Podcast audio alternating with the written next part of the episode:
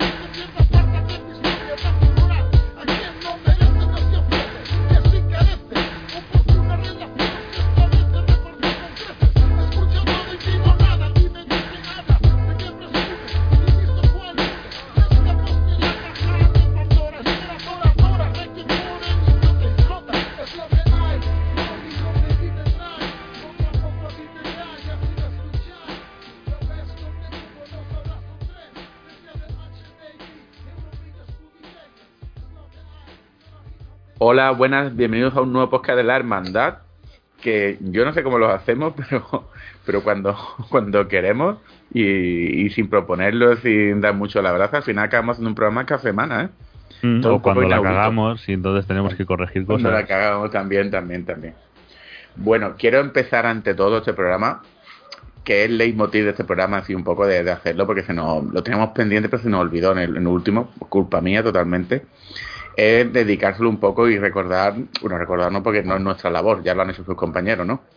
Pero dedicárselo a David, que era un compañero de Topal y de la Sociedad Nakatomi, aparte de un rapero bastante conocido en España, y que bueno, que todos los conocimos un poco, e interactuamos con él, jugamos y tal, y nos dejó hace poco, pues, de manera triste, como son las enfermedades, y nada, pues, no morir, no morir, o nada muere, nadie muere para siempre, supongo que, que quedará un poco en el recuerdo, en la vivencia de cada uno, sus seres queridos y todo esto, y ya está, que la vida es lo que es esto, que estamos aquí para dejar de estar algún día, o sea que...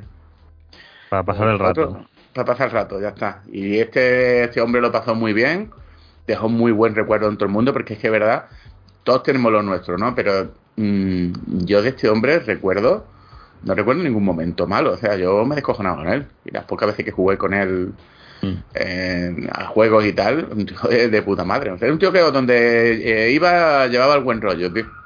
Mm. Fíjate, De hecho- De hecho, estaba yo por, por Madrid, que vino también a Berrunto, que fuimos en concierto y vimos también a Bambo y a Rubén y se vino. O sea que yo a él lo he visto en directo y a ti no. A mí no, fíjate tú, para que tú veas la vida. Bueno, por cierto, ayer vi a, a Bambu. Saludos, Bambu. Esta Todavía está, pobre todavía está de resaca, ¿eh? Todavía está, sí, sí, todavía está de resaca. Estaba el pobre sacoso. Encima lo llevamos a un buffet de comer, ¿sabes? El pobre ahí con dos patatillas. Y, yo y Gaby ahí comiendo como cosacos. Más de estos buffets de... No voy a comer el día anterior. Para O sea, aprovechar. pues, ya- de los de arrasar, ¿no? Claro, ah, que tampoco es muy exagerado. Ya tengo una edad que ya no arrasamos en un buffet, ya te lo digo yo. Yo se lo digo, se lo dije a, a Gaby, digo, me parece a mí que con lo que hemos gastado en el buffet lo hemos comido de menos, ¿sabes? Lo no a cualquier lo nos gastamos este dinero Sí. Y creo que comemos lo mismo, o menos, o, o nos gastamos menos. Suele Pero bueno, pasar, estas ¿eh? cosas que va de vez en cuando. Así, bueno, un poco como el Gamepan, ¿no? Nos, nos hacemos mayores, incluso para sí, el sí, Game ya no, no, no, está que va, que ya, es más, si lo digo, yo voy a ese buffet solo por unas empanadillas que hay, que están tremendas, y al final me como, cuando eché cuenta, digo, me he comido dos putas empanadillas, que esto, esto lo ven mi yo de hace 15 años y, de verdad, ver- hasta vergüenza. Porque es que me- te sale más barato comprarte las empanadillas, tío. Pero claro, como no lo hace en ningún lado, voy al buffet. Pues nada, ¿y tú, tú lo conocías a Dave, eh, Juni? Yo seguramente es el que menos de, de vosotros que lo conocía. De hecho, el, el día este que dijo, dice Pau, justo ese día yo, yo no fui por cosas, eh, enfermedades personales varias. Cierto, jodió. cierto. Es verdad. A- acuérdate, acuérdate, Pau. O sea, tú y Wills, tú y Wills fallasteis. Sé, No, sé pero- por qué fallaste tú, pero no lo voy a decir. Pero a ver, yo, la, la, pu- la putada es que en mi, en mi caso, nada, a ver, son ¿Pero estabas cagando algo o qué? más o menos. Tengo Claro, una, es que cuando, cuando se dice que no, o es SIDA o te estás cagando, ¿no? Bueno, creo yo que es SIDA. No, no, a ver, que yo eh, arrastro mu- muchos problemas gástricos sumados a mis problemas de a mis problemas mentales y cuando vino Paul, la verdad es que estaba en un momento muy malo y no, no pude ir y me jodió porque a, a, a Pau, o sea, al resto de gentuza, a Bambú le he visto cien mil veces al cabrón, por ejemplo. Pero a Pau no lo conocía y mira, dio la oportunidad también de, de conocer a, a David B, así que Pero- y bueno, deciros que, que Topal hicieron, sacaron hace una semana un, un programa recordándole a su a su. Yo, obviamente, nosotros no vamos a recordar mejor de lo que le pueden recordar ellos. en la Así que si, si tenéis ganas de un- algo diferente, además que es un programa bastante largo, pues recomendaros sí o sí que, le- que les escuchéis. Bueno, que escuchéis siempre de por sí, pero esta en concreto, pues creo que. No, claro, hay que escucharlo porque era, era su casa, ¿no? Su casa, después también Sí. tenía el, creo que la azotea de Nakatomi y dos, tres cosillas más, pero claro, es que es como David, Davey era un tío tan, tan prolífico. Claro, yo no entiendo una mierda de rap en España, pero después, con el tiempo, después de conocerlo, estuve eh, hablando de cosas, eso con él, con más gente, y no, es un tío de los pioneros de, del rap en este país. O sea, Es más, es más, la gente, cuando ha ocurrido esta desgracia, lo, lo recuerdan por Davey el rapero. O sea, los del mundillo y tal, si lo conocemos por Topal y por videojuegos y tal, pero era su, su faceta más, más conocida, el, eh, rapero. Pero bueno, ¿qué le vamos a hacer? Que, mucha gente no sabe. Bueno, hace poco me estaban comentando que si algún día íbamos a hacer lo de lo que, esto que se ha puesto de moda en los podcasts de ir a un sitio a grabar todos juntos en una feria o algo. Pero es que si nosotros no nos hemos visto nunca en persona, casi ninguno. O sea, vosotros de Madrid sí, pero por ejemplo, yo he visto a Rubens una vez, hace ya siete años, y eh, vi a Bambu ayer. A Gaby sí lo veo porque había 200 metros mía, pero poco más, ¿eh? Mm. Que yo recuerde. Habrá que solucionarlo. Sí, sí, habrá que solucionarlo. Ya. Vaya, porque no, a ver, está feo decir esto después de lo que tenemos después de la presentación, pero no vamos a estar aquí siempre, o sea que ya te digo que Efectivamente, y, y aparte con, con la marcha que llevamos, sí, sí, sí, no sé ya, yo tampoco si nos, Sí, nos quedan ya, muchos telediarios. ¿eh? ya, ya, por eso te digo que, que habrá que solucionarlo. Eso es el, eso el, el que lo va a lograr va a ser Gaby, que es el, el Willy Fo del grupo, porque Claro. está todo el día viajando, ¿eh? Sí, fíjate a que a Gaby sí le, sí le he visto. Y bueno, dices tú, sí, yo quiero decir, eh, lo de que Gaby no está para llenarse en un. que no está en edad de, de llenarse en un buffet. Bueno, de Gaby el cabrón. Y sí, buen pero ya está, está mayor ya, ¿eh? No, créeme que está mayor de como yo lo conocía, ya te digo. no está- Pero que, que no, pero que es curioso que Gaby ha visto a todo el mundo. Me parece que lo ha, vi- lo ha visto todo. Bueno, no, el único No. que no. A mí no. Will. A Will no. A Will no, y a Will y a Pau no. A Will Y no a ha visto nadie. Exacto. Que no- pero la- ni nosotros vemos a Will. no. Lo, lo de Will es un fenómeno meteorológico, tío. Es como la tormenta. Aparece de vez en cuando por ahí. Es verdad, Ahora- es verdad. Nos cuenta alguna. A ver, entiendo, entiendo que está ocupado. También es que te- la escala de su responsabilidad dentro también de, de estas cosas ha subido. Claro, claro, claro. Sí, sí, pero aparte de eso, eh, bien que ahora está apareciendo para sacar pecho y decir, ¡Es lo dije, hijos de puta! ¡No me Sí, sí, caso! la- que es de lo que íbamos a hablar en el programa también, aparte de la, de la intro, es de, mm, de todo lo que se está moviendo estos días. Y ha habido, una, ha habido una entrevista muy curiosa a Phil Spencer que confirma mm, casi todo lo que decíamos, por más que dice hacer la gente en los foros y tal. eh, el- A ver, con esto de Microsoft pasa una cosa. Yo no sé si la gente recuerda cómo es Microsoft desde el año de la Polka, que es que si algo les va bien, te lo van a decir y posiblemente te lo vayan a decir de muchas maneras y de la manera más hiperbólica posible. O sea, ¿cuándo fue la última vez que dijeron que tenían 25 millones de, de, jugadores en el Game Pass? ¿Cuándo fue, Pau? Ni idea. ¿El año pasado? El año pasado, pero por marzo, ¿no? Más o menos. Mm, pues, en estos momentos hubo- me la suda bastante. Que hubo, me bueno, sí, pongo. pero que hubo la movida esta de, de que un- el pavo de Take Two dejó de caer que eran 30 y la gente se hizo unas cábalas Sí, y tal. y, también pues ahí entró todo este tema de... Todo este circo que hay alrededor del Game Pass. Sí, bueno, que la gente Mm. cree que 5 millones de usuarios se cogen como de, de los días a la noche, más en videojuegos, ¿eh? No, lo que pasa es que lo, lo curioso es que, bueno, lo que un poco comentabas, uno de los highlights de, de estos resultados y de la entrevista es un poco el relantecimiento de nuevos usuarios en consolas, ¿no? Así que están un poco... O sea, que no es el... El límite de usuarios no es quizá el que pueda No, tener no. Netflix, sino que realmente dentro de su ecosistema está, por eso, no- no, se puede llegar a tantísimos usuarios. Y, a mí luego me está- sorprendió. No, sí, Sí, sí. No, no, no, Fernando. no. Dime, dime tú. Que a mí me ha sorprendido lo tremendamente casi pesimista que está Phil Spencer y realista. O sea, Pero, tirando a lo eh, bajo. Ya, pero bueno, eh, eso es. em, ¿Tú crees que ahora sacar pecho sería eh, No, pero, productivo? pero maquillarlo más, maquillarlo más, porque literalmente es que ha dicho, y yo me he quedado sorprendido, que el futuro él no lo ve en, lo- en las suscripciones, que lo ve en el free to play. No hay que ser muy listo para eso, que es lo que está petándolo. Mm, y lo ve y ve que el techo de consola está casi topado y que va por el dice que el crecimiento en PC es muy fuerte que habrá que verlo y en móviles mm. y A ver, tiene lógica. Pero tiene lógica pero Y también es lo que te estaba diciendo. A ellos ahora les interesa ir de segundones. O sea, no van a maquillar nada. sí. Por primera vez a lo mejor lo dicen todo. es decir, unidades vendidas y, y otras cosas que generalmente se callan. Y de hecho han dicho, no han comentado que, que se dejan entre 100 y 200 dólares sí, en cada eh, consola en cada consola.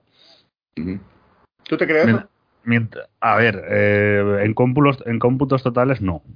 Pero sí que es verdad que con el tema este de las dificultades que ha habido últimamente y Sony que lleva ya 3-4 revisiones de PS5, eh, yo creo que Sony debe estar ganando algo de pasta ya con PS5 y Microsoft, es que la verdad, eh, sigue haciendo eh, las consolas igual. Sabíamos que eran caras, por ejemplo la, la Series X que tiene dos placas base en lugar de una. Y yo creo que, a ver, eso va a ser difícil de ir reduciendo costes si no, si no hacen también rediseños. Y por ahora no parece que vayan a hacerlos. bueno hay otra de las co- lo- en la primera esta noticia cuando se habló de lo de Phil Spencer lo primero que recalcaron es lo de que iban a subir los precios algo que, que, que es lógico o sea es normal o sea el tema de los juegos a 70 euros que mucha gente me ha dicho, oye, es que defiendes mucho eso. Digo, a ver, no es que defienda, que es realista. O sea, mm, ¿cuánto costaba un juego hace pff, 15 años? Ajustando la inflación. A ver, es que depende, porque. A ver, hace 15 años, ¿qué- ¿en qué generación? De consola, estamos? Sí, Play- PlayStation 2, es verdad, PlayStation 2, pues 60 euros. Y con la inflación, pues. Sus 70 y pico euros tranquilamente, eh, el equivalente es. Además si- lo que- Sí. Si nos vamos a, a las épocas de cartuchos, ya ni te cuento, porque o sea, aquí, Claro. aquí Servidor ha pagado 13.000 pesetas o 14.000 pesetas por un cartucho de Street Fighter 2 que en, en euros ya son 70 y pico euros de la época. Ponle ahora la inflación de, de 30 Claro. años. Claro. Eh, obviamente el, la, el mercado potencial es mayor, pero obviamente el coste de hacer un Street Fighter gastos. 2 a hacer un juego hoy en día, o sea, por lo que te costó hacer Street Fighter 2 en su momento, ¿qué juego haces hoy en día? Es que un Street Fighter 2 es ahora el juego que sale en una recreativa de estas que entran en una habitación del propio juego, ¿sabes? es que no coña. O sea, y eso lleva tiempo, lleva haciendo hace mucho tiempo. Yo creo que la gente, la gente cuando se pone a hablar, a ver, yo entiendo que a todos nos duele el dinero y la cosa está muy mal y tal, pero esto de los videojuegos es un, un poco hobby y lujo. Bien, hay que Mm. entenderlo. Tú y que, que la gente tiene que ver lo que le gusta. Es como la gente que ataca mucho los juegos de Ubi o los juegos de multi como el Call of Duty y tal. Hay mucha gente que se compra un solo juego al año. Que esto es la- otra de las cosas que está mm, fastidiando al Game Pass y se están dando cuenta en Microsoft. Sí, pero que la- ha tenido como- sí. No, pero que se está haciendo absolutamente aposta. Quiero decir, eh, es lo que siempre hemos comentado. Bueno, siempre no, pero de vez en cuando comentamos, que es el esto de que se compite por tu tiempo. Entonces, el, el problema es que en estos momentos el, el mercado de los videojuegos eh, tiende a orbitar alrededor de, de unos cuantos grandes fenómenos.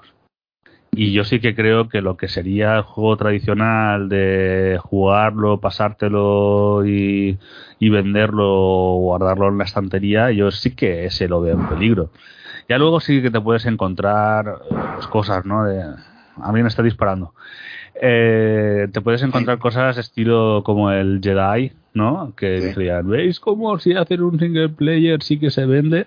Pero yo creo que al fin y al cabo son un poco excepciones a la norma y que van a ser cada vez más excepciones a la norma. Claro, es que, a ver, es, que hay que ser realista con eso. Y lo digo yo, alguien que, bueno, yo es que también practico las dos cosas. Yo no, yo no, yo era muy antes de single player, ahora juego juegos como servicio, pero con reticencias, ¿no? Que ya lo hablaremos ahora con un poco lo que estamos, algunas cosas que he jugado. Pero es lo que tú dices, y, y en base a que el precio de estos juegos single player, eh, el precio de, de desarrollo exponencialmente ha subido una barbaridad. Y es que, y a veces yo me siento culpable porque, por ejemplo, el otro estuve jugando al Gotham Knight y estuve, y hoy habla- vi hablar de él. Y voy a ser tremendamente injusto con el juego. voy a ser sincero. Y al mismo tiempo justo, porque es que es muy complicado, porque no sé si habéis, habéis jugado alguna vez vosotros al Gotham Knight, Eh, no. pero más o menos habéis visto y habéis visto un poco el Sí, rollo que sí, lleva, a, ver, ¿no? a mí fue una bajada de mojo bastante importante. Es que es un juego que cuando lo juegas cualquier cosa de Sí. gameplay. Se nota que es un juego que está hecho por comité, está hecho con una cosa en mente y luego tuvieron que recular rápidamente, porque claro, hoy en día el, el tiempo de desarrollo de los juegos, como la gente dice, coño, es que el GTA, es que el no sé qué, están tardando muchos años en hacerlo, es que un juego hoy en día mínimo se va, un juego importante medio en condiciones, se va a los 3 o 4 años, ¿eh? Hombre, aquí debe haber habido además problemas. Sí, sí, el- los problemas son básicamente que el juego era un juego como servicio y que se notan los menús y se notan las cosas. Lo que pasa que aquí, en vez de, eh, a ver, en honor a la verdad, es bueno que no te cobren por nada de estas cosas, pero en el juego se nota en el desarrollo, que es un grindeo de, de peleas y tal, y que es lo que le está pasando a muchos juegos. Está, es un juego que está fran- hecho un franchise. Mm. Lo que pasa es que esta gente le ha dado más tiempo a recular que a Anthem o a otros, y aún así, Mm. fíjate tú cómo ha salido, pero que se ve en el, en el DNA de los juegos, ah, perdón, en el ADN, somos españoles, Es se curioso. ve en el desarrollo también. Es, es muy curioso el hecho de que eh, el, al- el adaptar mecanismos de servicio en vivo y de lo que serían pues juegos de suscripción que también eso también era competición absoluta por tu por tu tiempo el, el hacer eh, el adaptar eso a otros estilos de juego ha sido súper complicado o sea, a, Destiny le ha costado un porrón de años encontrar más o menos una fórmula y, no es una fórmula perfecta. Pero ya después todos eh, los competidores, excepto quizás eh, Gachapón eh, asiáticos, se, se la han metido, pero vamos, han ido de cara y se, y se han quedado sin dientes. Sí, sí. Aparte que ya lo, hemos dicho mil veces, todas, incluida Sony, a ver si os creéis que Sony está haciendo 10 juegos como servicio por amor al arte o por el... Todas quieren su, su unicornio, básicamente, que es un juego estilo Fortnite, un juego estilo de estos que, a ver, no voy a decir que sean juegos mm, baratos de hacer, porque algunos no lo son, son como... pero dentro de lo que cabe, y si te lo montas bien, eh, monta la primera infraestructura de desarrollo del juego y luego vas, lo que es el mantenimiento del juego, mucho más barato que hacer, ponerte a hacer secuelas del Last of Us, ¿sabes lo que te digo, no? Que el Last of Us da dinero, evidentemente no, aquí tampoco que no ganen dinero con él, da mucho prestigio, da mucha sinergia para, para lo que está pasando ahora del... ¿Cómo es la famosa palabra hasta cuando haces eh, una película, una serie, un cómic, una... Pues tiene un, nombre, ¿no? ¿Adaptación? No, no, es tiene cuando tienes una media transmedia. Sí, sí, lo, vale, transmedia. Vale, y, y, y, todo eso suma, ¿no? Pero nada de eso da dinero como quedarte con un unicornio de estos. Un unicornio que te pueda salir, pues, de estos que conseguía Blizzard, de estos que han conseguido con Fortnite, de estos que tienen con el, el Warzone. O el que el, el, nuevo este que han hecho los de, joder, ya si este vas a cosas como el Marvel Snap, este que están forrándose, y es un juego que comparado con el otro cuesta tres duros de hacer, pues todos, todos quieren eso, todos quieren eso. Lo que pasa es que es muy complicado, es muy complicado. La única manera que hay medianamente decente de conseguir un unicornio, y eso no te indica que, que lo vayas a conseguir, es que crees algo que esté muy bien. Gastándote pasta, sea la primera inversión, y estoy hablando de un free to play, ¿eh? O sea, hacer algo muy en condiciones, en el multi, o sí, mm. puede ser un multi o RPG, o marcarte algo muy bueno gratis que te vas a gastar una pasta, se va a ver de cojones, pero nuevas consolas, que yo creo por ahí irán un poco los tiros con Sony, ¿eh? No sé con Microsoft, que tenemos que hablar un poco de... Pero ya lo ha intentado, ¿eh? Y... Sí, bueno, pero van a seguir, van a seguir. Pero tú, ¿con, ¿con qué, qué, juego crees tú que lo ha intentado? Con el de San Diego este, que era un MOBA, ¿no? Que, que cerraron a, en nada. ¿Pero qué juego era ese? El, el Drop to Death, dices. ¿El cuál? Eh, ¿Cómo no, se llamaba? No me acuerdo, pero era de, de, Sony San Diego, un multi. ¿Pero qué era? ¿Qué era? No, no me acuerdo, tío. Creo que era un MOBA. Un MOBA, no, no, pero yo no estoy hablando de MOBA. Yo estoy Sí, pero, yo era, pero no dices el Drown to Death, sí, ese es de San Diego. Sí, pero el Down to Death era en menos presupuesto. Ese era el Sí, de ver, era, de, pero, era de los durillos, sí. pero estoy hablando de un juego más bueno. O sea, tú imagínate, Mm. yo soy Herman Halls, con amigos Giant Ryan al lado. Empezamos a hacer un free to play. Tenemos que, que, hacer un multi porque tarde o temprano pues nos podemos quedar sin el Call of Duty. ¿Vale? Sí, pero va, Eh, en ese sentido va a ir el Factions. Se apunta que va a ser free to play. Claro. Vamos a hacer un free to play con gente buena y el juego cuando la gente lo ponga, que eso es lo importante, cuando la gente lo ponga se va a ver de cojones, va a estar de cojones, va a ser buen juego. Y luego, y luego viene el pelotazo, que es lo complicado, también, aparte de hacerlo bueno, es que tiene que tener un, un, un contenido que se va actualizando mm, de manera Exacto. mm, rápida. Tiene que ir actualizándose y tiene que tener eh, el, el palo con la zanahoria con la distancia justa. Exacto, es que no- es, es un todo.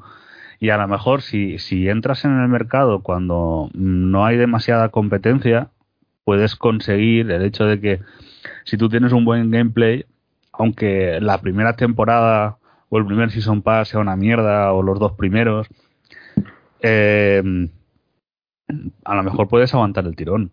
Pero es que ahora el mercado está bastante más saturado. Claro. Y aparte que la gente es muy leal a los juegos, ¿eh? Mm. Yo tengo Hombre, amigos claro. míos, que, por ejemplo, que yo eh, lo he hablado en otras conversaciones. Oye, mi grupito del, del Call of Duty. Oye, si acaso vaya a comprar una, una Xbox y tal, la mayoría no. Y se vaya a cambiar de juego. Y no, les cuesta horrores cambiar de juego. Porque están acostumbrados a algo. Porque, a ver, Mm. esto del, del gaming para mucha gente es como su pachanguita del fútbol, ¿eh? Y las cartas, ¿eh? En el, como para nuestros yayos o nuestros padres, el, la petanca y el, el mus en el, en el bar, que es una cosa así, su FIFA, su, su Call of Duty, su, su cuatro o cinco cosas, su Fortnite, bueno, es que si, si le dedicas eh, mil, dos mil, tres mil, cuatro mil horas a un juego, eh, ¿qué vas a hacer luego? ¿Dejarlo? sí, a mí me, me duele las pelotas de intentar jugar a otro juego con mi grupo de colegas de ni manera, ¿eh? lo he intentado ya y no, no, porque no funciona, porque aparte que no tienen tiempo para, él tú lo has dicho, es que no hay tiempo para jugar a todos los eh, free to play y a todos los juegos como servicio. O sea, Mm. no hay. Y luego, lo que has dicho lo has definido perfectamente. Todos estos juegos de- mm, dependen de la zanahoria y el palo. Y la zanahoria al palo no es siempre eh, llenarlo de contenido, porque eso también abruma. Mm. No, pero ahí el, el, el caso paradigmático sería Halo Infinite, ¿no? Eh, Sí, y sí, el- bueno, eso- la gestión hor- absolutamente horrenda de, Nadie de lo la explica. Yo, zanahoria y el mismo palo. no, yo mismo no me lo explico porque no creo que en Microsoft sean tan ineficientes ni en 343 Studio, porque tampoco creo que sean subnormales, para haber realizado. No sé qué ha fallado ahí en esa cadena. Es que no me entra en la cabeza. Es que también pasa una cosa, y es el... el eh, a, Microsoft le pasa una cosa con sus juegos, y es que por intenta mm, de principio intentar sablearte y arrancarte las tripas, ¿vale? Y si luego se encuentra con backlash, eso empieza a hacer cambios, ¿sabes? Y yo creo que lo que debería hacer Microsoft con sus juegos insignia es eh, intentar presentar de primeras un sistema que no sea una mierda. Y el gran problema de Halo Infinite es que todo el tema del Season Pass y de las diferentes cosas que, que había en la tienda era o un atraco a mano armada o, o no funcionaban como toca. O Sí, sea, era un poco por- como reírte del jugador, eso sí yo lo he visto. Pero aparte de eso, porque hay gente que, que A ver, hay algunos juegos no free to play. A ver, Call of Duty no es free to play. Y el Mm. tema de los cosméticos y lo que cuestan las cosas, te la marinera. Pero, pero. mm, no, también tiene la ventaja de Call of Duty. Es que ya cuando tienes el nombre. Mm. Pero el problema, de- el problema de, de Halo es que literalmente es el contenido también. Es que no hay nada. Dices tú, coño, estafan a la gente. Pero hay contenido, porque hay gente que da igual ser estafada, ¿eh? Sí, a ver, la- lo que pasa es que la- el, el problema ha sido eso, a posteriori después de salir el juego, la- las promesas y luego la periodicidad con la que han salido, ha, ha ido saliendo eh, contenido y, y mapas y tal, ha sido muy, muy baja, ¿no? Entonces, eh, lo puedes ver, por ejemplo, es curioso, ¿no? Lo del vídeo de Crowcat, que cuando se dedica a fijarse en las cosas, se dedica a fijarse en ciertas funcionalidades que tenían los juegos antiguos, ¿no? Pero yo no estoy demasiado seguro de que eso funcionaría actualmente. Tú puedes ahora, en estos momentos, poner el multijugador del Halo 3, por ejemplo. De hecho, está en el, en el Master Chief y, bueno, sí, tiene gente y tal. Pero si tú, sin el nombre, a- vale, le, cam- le cambias el nombre a Halo, ¿vale? Le pones, yo qué sé, Paquito, Porras, eh, Tiro Simulator y pones el multijugador de Halo 3 tal como salió y ahora se pegaría una hostia del carajo. Sí, bueno, a ver, es que vamos, vamos a, partir de la base de que yo también creo que el multijugador de Halo resuena mucho en los foros, resuena mucho en algunos, en mucha gente que hace reviews nostálgicas, pero luego mm, creo que no resuena en, en mainstream en la gente, que no les llama, no Además que creo que ha, Ese ha modelo ya cambiado el foco. Ha cambiado el foco de los multijugadores. Y ahora, pues eso, se, se- por lo general te piden eh, cosas de ir subiendo experiencia, ir desbloqueando cosas mejores, ¿no? también, también. Y- y ya no es ahora es, es, es, es mucho más de cuál es el meta ¿no? del, del juego y seguirlo a, a rajatabla y a- queda menos de la inocencia quizá que podíamos tener hace bastantes años cerca de 20 ya no que es bastante triste de que era básicamente era más ir a pasárselo bien ¿no? Yo creo que también eso es importante le ha pasado era- también a cualquier tipo de juego ¿eh? No, no, sí le ha pasado a todos los juegos. Todos los juegos que pretenden hacer juego como servicio tienen que tener un meta. Bueno, luego hay, yo sé que pongo mucho a, a Fortnite de ejemplo, que- porque yo creo que el que mejor lo hace, pero que en Fortnite ese meta es totalmente diferente. Porque no hay eh, esa experiencia de armas que hay en otros juegos, no hay esa... que a veces, que yo no sé, yo por ejemplo si me pongo a jugar al Destiny ahora, parecería que tendría que hacer un curso, porque es que no Sí. me aclararía una mierda. Es que es muy poco user friendly sobre todo si eres nuevo Y si empieza, que si pone y combina la de esta aquí, los colores y el emblema, Mm. y para acá, para allá, digo, hostia, colega. De hecho, en los, en los últimos parches están añadiendo explicaciones que antes no estaban. Porque es que te perdías, o sea, no entendías un carajo. Claro, claro. Por ejemplo, tú, Unin, ¿has jugado, ¿estás jugando algún juego como servicio o algo? ¿Algún... Aparte del Diablo Inmortal. ¿Y, y tú qué ver, podrías pero decir sí, Diario pero sí. Inmortal? Pero si es, a ver, el de Abre Inmortal sí que es para. Bueno, y aún así tiene sus cosillas también de. En, en cuanto llegas a cierto nivel y tienes que empezar a hacer ciertas cosas, sí que. No sé si un manual o una explicación, pero. eh, son juegos que son para echar, al final echarle muchas horas. Y se pierde un poco el rollo este casual de entrar y, y jugar. Y al final sí que te, eh, tiene ese punto de me caso con, con el juego, como aquel, como aquel que dice. Y yo, por ejemplo, con Destiny, hace un tiempo que volví con un, con un colega, nos pasó también un poco el, mira que había jugado antes, tampoco mucho, pero había jugado. Y nos pasó también lo de decir, joder, es que no sé ni dónde cojones ir, ni qué hacer, ni sé muy bien si me están haciendo aquí la misión, qué me están dando, si debería ir aquí, debería ir allí, ¿sabes? Te, te deja ahí bastante, bastante huérfano. Mm. Y. No, no sé, o sea, realmente no, no sé con el tema del Diablo Inmortal que cuál sería la pregunta con la que estábamos hablando, porque ahí me- creo que me No, un era poco. el tema. No, no, bueno, era en referente a, a para un iniciado, si era un juego muy complicado, más allá de lo simple. Porque ahora me gustaría hablar. Bueno, eh, esa es la pregunta para ti. No, o sea, el, el tema es que el- empezar a jugar, son- el Diablo, por ejemplo, empezar a jugarlo es es simple, aparte la jugabilidad está incluso simplificada con respecto a un, a un Diablo, pero el si te metes en el ya el levelear, en grindear, en el metal juego, en recompensas diarias, en mierdas, y que ya pues tienes que empezar a a ver qué es lo dónde es mejor meterse cada día, con quién, ahora búscate una gente con, con la que se hace ciertas misiones, porque sí que eso, a lo mejor no, no complicado como en el Destiny en el sentido de que, o sea, yo en el Destiny sí que me sentí perdido, perdido, Eh, pero sí un poco, o sea, para el que no esté dispuesto, como digo, a, a casarse un poco con el juego, al final yo creo que sí que le, sí que le echa. Eh, pero claro, yo creo que todos estos juegos, como habéis dicho al principio, realmente lo que buscan es el, ser el unicornio, el, el juego en el que la gente se mete y no sale. Claro, la gente que se ha metido y no sale, todas esas cosas ya las sabe. Y sobre No todo la, que, que- la gente se gaste dinero, vamos.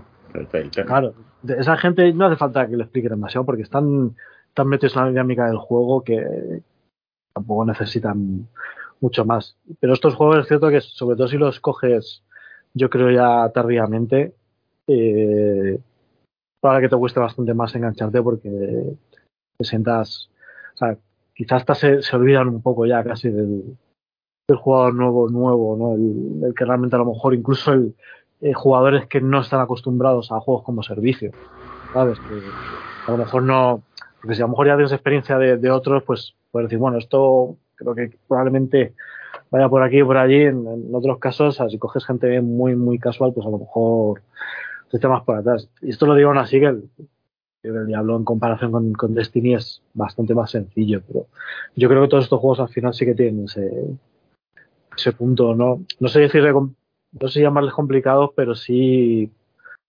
eh, tienen un punto desagradable para, para el que a lo mejor entra entra muy de nuevas y sobre todo no, no está acostumbrado a lo mejor a ya no solo al propio juego, sino en general un poco a, la- a lo que es la dinámica de juego como, se- como servicio. Eso es lo que pasa. Juego que te van a sacar hasta el, intentar sacar hasta los higadillos.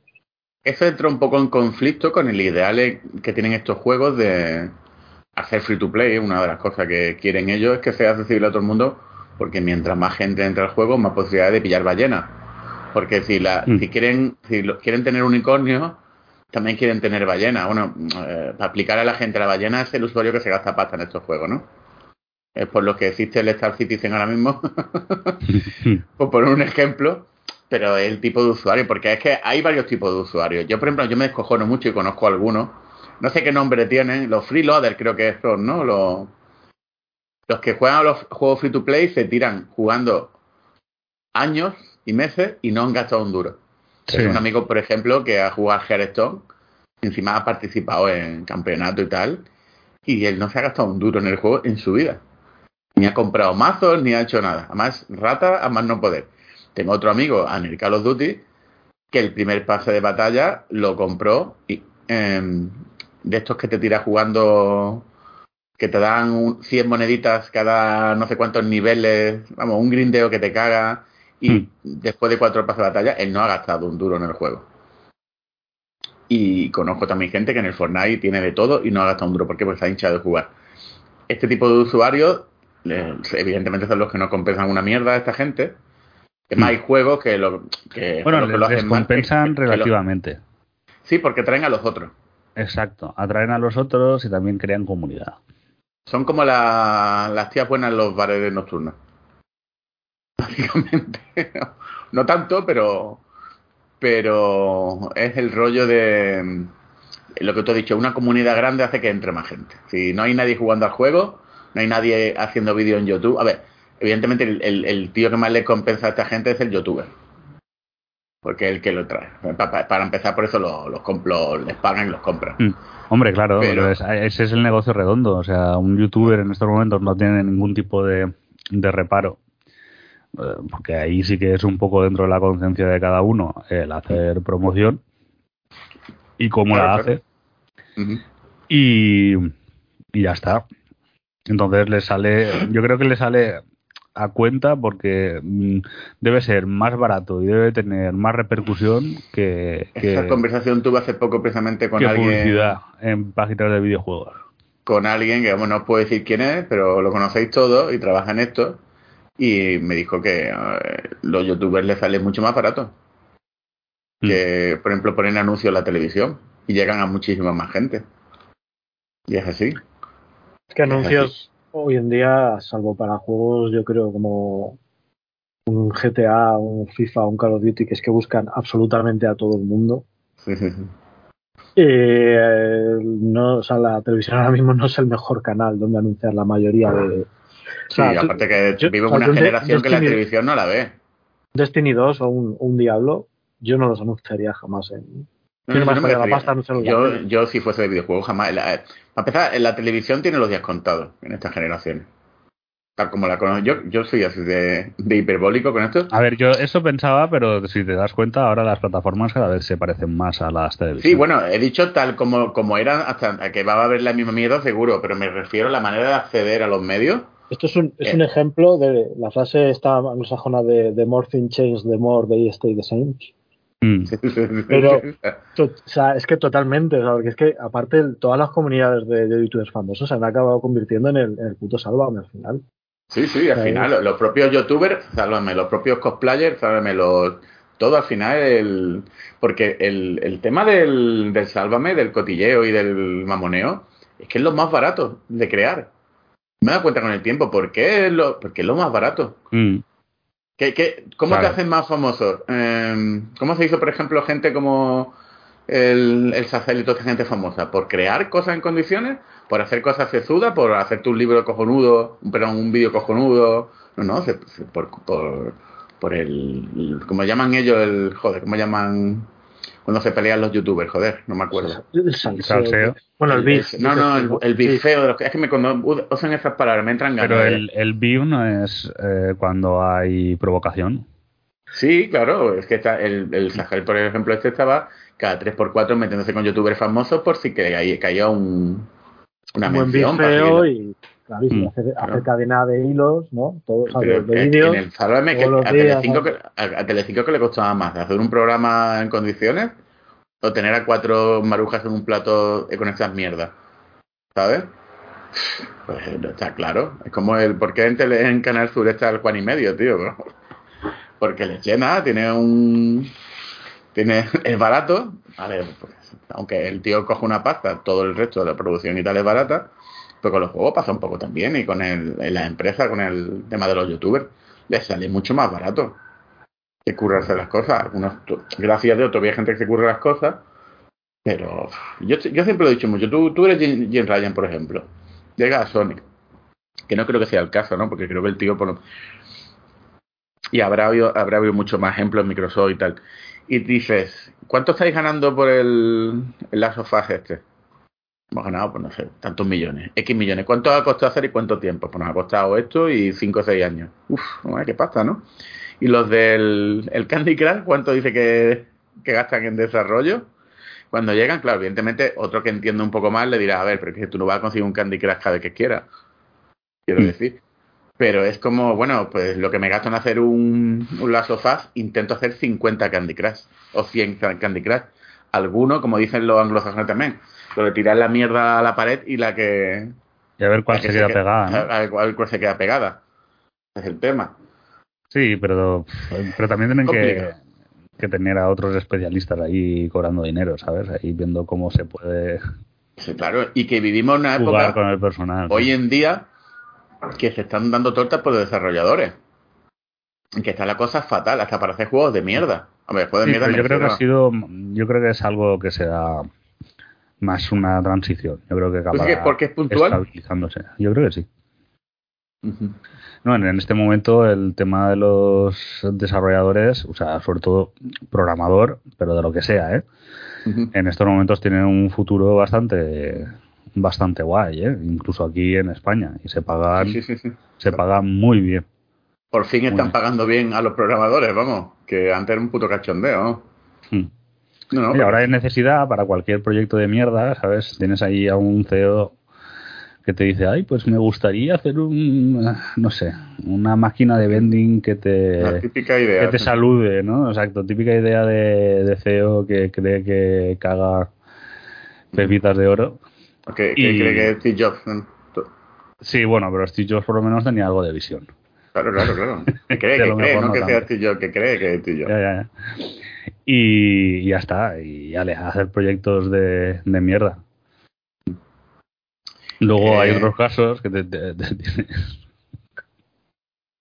Sí, sí, sí. tienes con, no, pues eso, la típica compañía que que te dice, no, no, yo te lo hago por, eh, ¿qué te han ofrecido? ¿Mil? ¿Qué, qué te han ofrecido? ¿Mil? Yo te lo hago por 200.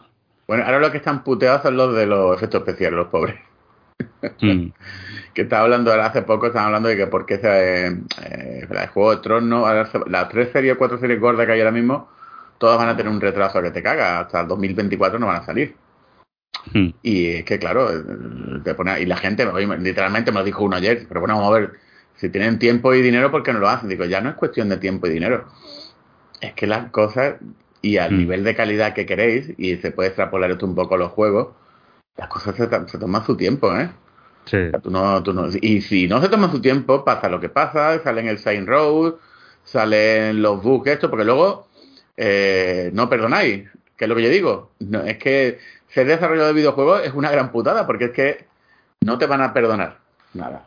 A veces con razón, otras veces siendo muy hiperbólico o pasándose, pero joder, es que es muy complicado, es que es muy complicado es muy complicado el nivel de exigencia que tiene la gente con los juegos y luego que estamos en la época del GIF y del meme en internet, que te pueden destrozar un juego, ¿sabes?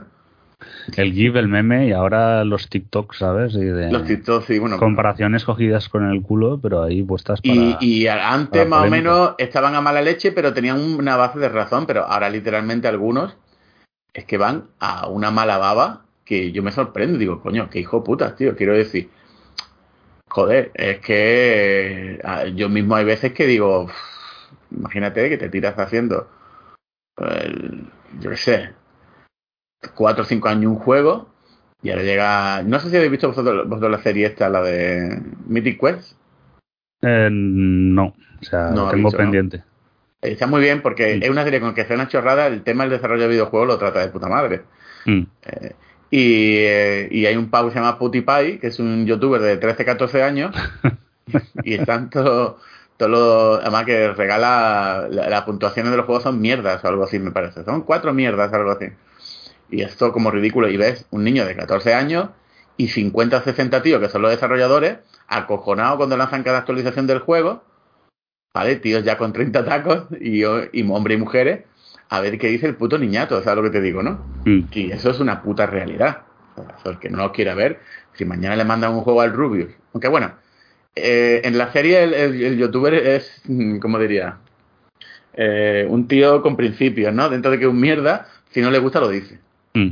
No lo, no lo camufla. No, pero aquí, bueno, relativamente este, este tipo de youtubers, por lo menos aquí, ya por fin han no se meten en esos fregados. Intentan ser más. Aunque Sí, a claro. veces se les escapa, ¿no? Porque ahora hay- hay una movida súper gorda con, con unos premios. Sí, lo de Latinoamérica, ¿no? La guerra LATAM España, ¿no? Con Mm. Bueno, tuve yo, desencadenada por Alex el Capo, que le cae muy bien a Blue. Sí, me cae de puta madre, ¿no? Es que todo- todo- todos estos tíos me caen, vamos, de puta madre. Hay otro.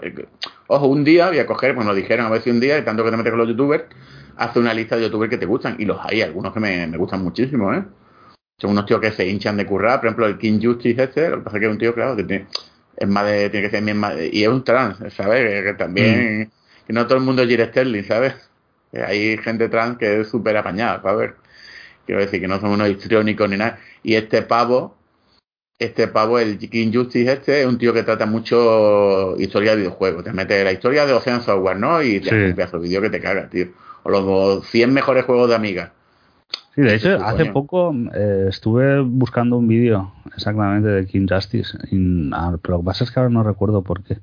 Pero bueno, era, era estaba guay, era interesante. Era como, para hablar de... es como cuando como era Jim Sterling antes, Mm, sin tanta mierda y tanta mm, tontería ni tanto circo. Y hay un mogollón de youtubers que hacen unos vídeos muy guays. Sobre todo me gustan los historiadores, lo- la gente Mm. que. ¿Vale? Y ya. el- yo, sé, yo sé que te mola el Sonichu este. Sí, sí, Sonichu. Bueno, pues eso es una cosa ya de José que ya.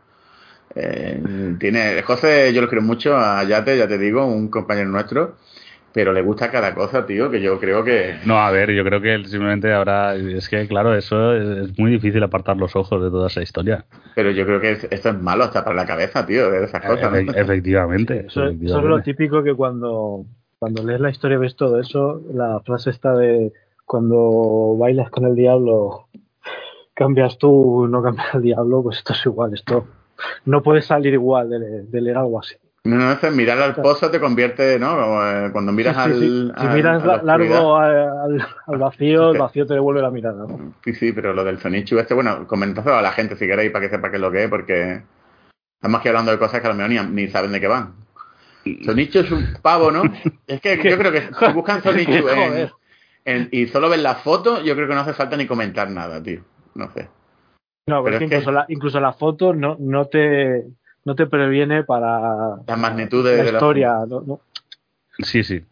Yo, si os, si os sentís mal alguna vez en la vida, pensad que no soy ese tío, de verdad, y ya está. Y eso os reconfortará, lo digo de verdad. Yo, me, yo cuando estoy muy mal, digo, digo, a ver, pero podría ser este, ¿sabes? podría ser peor, pues, podría ser Sonichu, este, los cojones. pero son gente, tío, yo. Yo- yo- es que me escapa mi... em, pues yo puedo entender, yo soy muy abierto a entender la mentalidad de cada persona, ¿no? Que hay gente para todo, ¿no? Y las parafilias y las cosas de cada uno. Pero hay gente que yo no me entiendo, no entiendo cómo existen, tío. Es más, esto va a sonar feísimo. Entiendo la mentalidad que puede tener un asesino de las SS en un campo de concentración, porque bueno, están movidos por el odio, por mierdas y tal, o por el simple hecho de- del poder y de... Porque el poder está muy ligado al maltrato y a joder a los demás, pues estás por encima de ello, ¿no? A los psicópatas, a los, a los sociópatas y toda esta gente. Pero una cosa como Zonichu es que no la entiendo.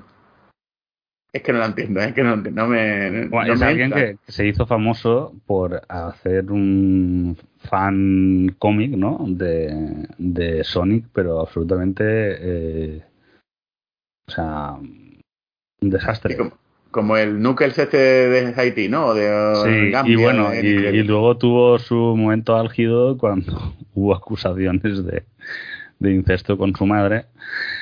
Sí, sí, sí. Eh, para, para acabar con el vídeo que puso José el otro día, que era pidiéndole a Sega una colaboración.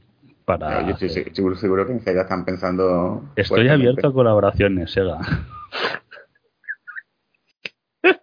En fin, ya, ya hemos ocupado demasiado tiempo hablando de este tío, ya os lo digo también, ¿eh? Sí, sí, bueno. Que... es que estoy acatarrado. Sí, bueno, así que este programa ha sido un poquillo así, una cosita rápida, nos va a durar una hora y media por ahí. Sí. Que lo que estábamos hablando del Game Pass y eh, Phil Spencer, ha dicho más Hace una cosas. hora. Hace una hora, antes de, de- ah, antes de Sonichu. El mundo lo vamos a poner después de Sonichu, antes de Sonichu. El, las cosas ha soltado lo del subsidio, ha soltado lo del bueno, es que ya llevan un tiempo, que lo has dicho tú antes con lo de la CMA, esto, que Microsoft Mm. quiere pintarse como los pobrecitos del el niño al que le roban el desayuno en, en la- o la merienda en el, en el cole, ¿sabes? Y es acojonante, o es que es un descojone, yo me, me meo, que... No, Sí, pero porque... luego- Sí, Pero sí. luego tienes al, al Nadella, ¿eh? que te dice, no, no queríais competencia, pues Permitir, hala, permitid la toma competencia". pasta ahí.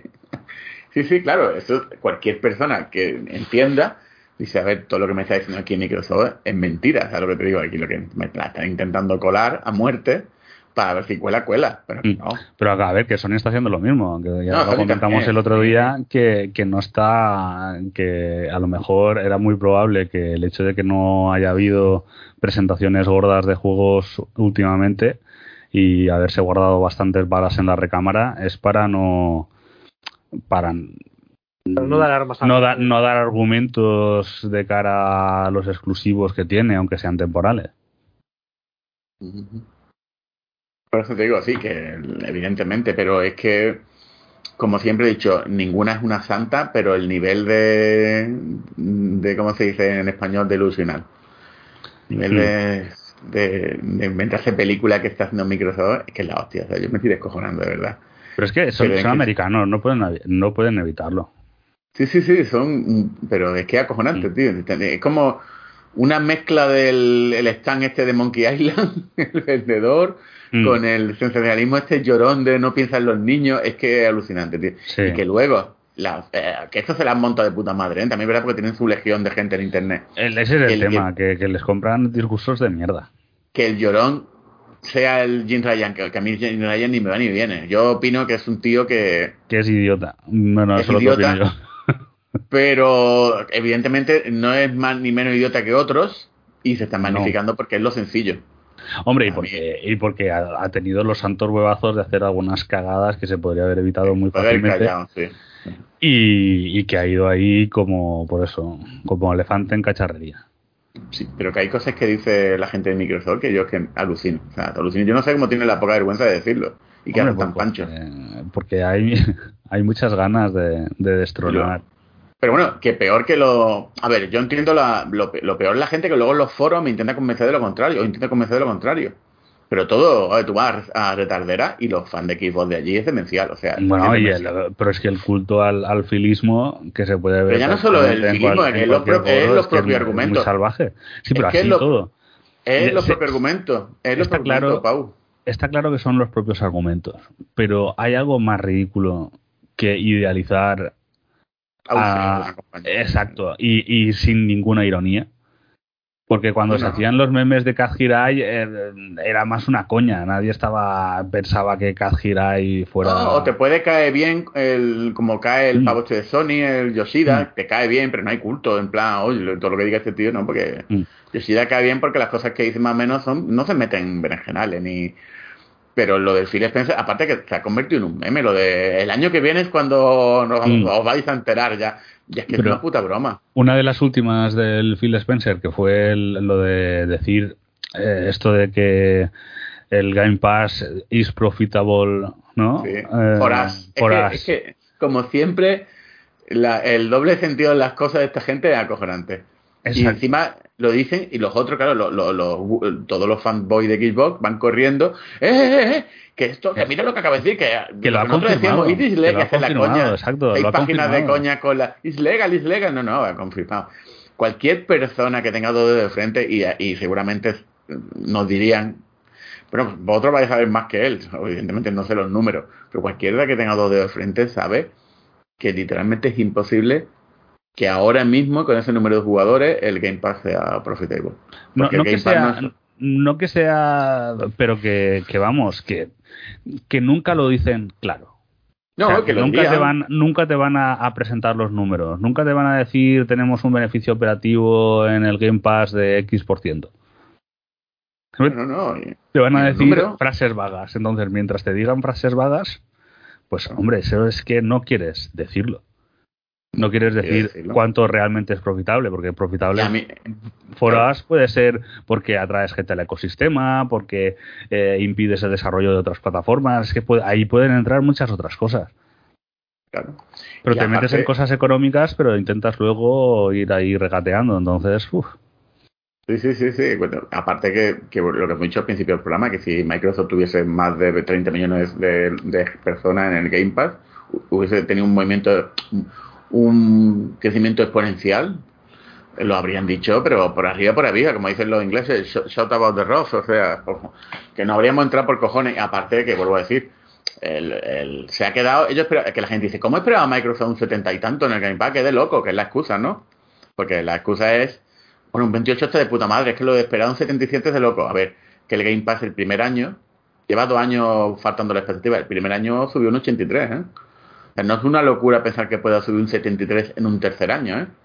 Para nada. Y supuestamente, que es Ah, una yo cosa creo que que se están sí, ¿eh? olvidando mucho, eh, si el primer año al segundo creo que fue un 83 y, y todavía no era no daban la tralla que daban con toda la tralla que están dando siendo el Microsoft está dando la tralla con el Game Pass no me digas que no tío está dando la tralla para- es que básicamente el Game Pass ya es la consola en sí mismo o sea mm, en este año porque el periodo este que, cubre esta falta de expectativa es del 2021 junio a julio del 2000 del 21 a 2022 o sea, porque mucha gente está diciendo, bueno, es que este año no ha habido nada, ¿verdad? Pero que este- esta cuenta es de cuando estaba el Halo y el Forza, que supone que son los heavy hitters estos de Microsoft de esta temporada. O sea, que no es eh, este año nada más. Y si este año se han quedado cortísimos, que bueno, que podemos entrar en el debate que si 70 es mucho o poco, pero el caso es que se Yo- han quedado cortísimos. Pero yo creo que cortísimos también le sirve luego para llorar un poquito y decir, ¿veis cómo Claro. no estamos arrasando? Solo hemos crecido un 30 y Pero no algo". creo que, que no creo que, que- que- lo- puede servir para eso, pero no creo que le hayan hecho cosas hechas para eso, ya os lo digo. Eh, no sé, no sé, yo, yo no sé el, el endgame que tiene Microsoft con esto de- del Game Pass, porque se han metido en una caja de zapatos ellos mismos que no que, que Mm. funciona por lo que funciona, porque es que, es eh, una pasta. Y, y que tienen ahí una un- también un, un tema que de cara al futuro es el tema de la nube. Entonces, ahora además, ves, también ha salido la, la historia esta de que han cancelado el pincho streaming. Lo de la nube es también un poco castillos en el cielo, ¿eh? Ahora mismo. pero, pero siendo castillos en el cielo, eh, todos estos movimientos que está haciendo Microsoft y el tema de Activision podría ser determinante para ello, eh, les asegura una gran posición y más con la caída de Google. O sea, yo creo que, que realmente que, que Google se haya retirado ahora casi les, les presenta más un, un problema que... ¿Pero que Google una se ha retirado de la nube para negocio o para.? No, no, para el tema juegos. para- para el tema juegos. En, la, en la nube, en la nube tienen gran, grandísima parte del negocio. Estamos Claro, hablando de lo que es- sería la arquitectura se- de juegos. ¿Cómo se va a retirar Google? Claro, por eso te digo, a ver, Si, que- si es el segundo cloud por detrás de solo de Amazon. A ver, Pues que- por la- está está AWS, Google y luego estará Azure, ¿no? Azure y en, te- bueno, en cuarto lugar estaba el de, Ali, el de Alibaba. Hostia, el de Alibaba ya está en cuarto Si no, lugar. si no recuerdo mal, sí, sí, sí. Aparte ya en, en cifra de negocio no estaba demasiado lejos, si no recuerdo mal, ¿eh? no estaba demasiado lejos de, de Azure. Nos comen los chinos. Bueno, si no nos comen los americanos, que tampoco es que sea... Tampoco, ya, ya. Hombre, si te ves el señor, prefiero que nos coman los americanos que los chinos, pero bueno, Oh, sí. no me jodas. Es que como todo, es como que prefiere que te metan un puñetazo en la cara o que te peguen un tiro con una escopeta. Hombre, pues. Pégale el puñetazo. No, no, es que esto pasa mucho hoy en día. El what about, de, como si todo fuese igual. Es y lo estamos viendo con lo de Microsoft y Activision. Bueno, pero es que Sony compró Insomnia. Me está comparando. Me está comparando una cosa que encima fueron 200 mil dólares, ¿no? ¿Cuánto fue Insomnia? No, no, 200 no. mil dólares, no, 200 kilos. 200 kilos, coño, que estaba yo pensando. Sí, pero que Que- 200 kilos en la. En, En el gran esquema de las cosas, sí. sí, en el- nada. son las cosas actuales, sobre todo. Parecen 200 mil dólares. En, en na- o sea, es a ver, nada, entendedme, que son 200 millones de dólares, pero Mm. comprar una desarrolladora, que es cierto que sus IPs no son las más fuertes del mundo, pero bueno, te compras sus IP, compras todos los. O sea, una desarrolladora que tiene dos, tres estudios en pleno funcionamiento, que aparte ha demostrado ser súper eficiente, joder, con lo que cuesta eso eh, ho- hoy en día, comparado con lo que han pagado por. Mm. eh, por. Joder, lo diré, por Bungie, que sí que Mm. tienes la, la IP de, de Destiny, pero. Eh, joder, es que han pagado Sí, han pagado premium. 20, claramente. 20 veces más.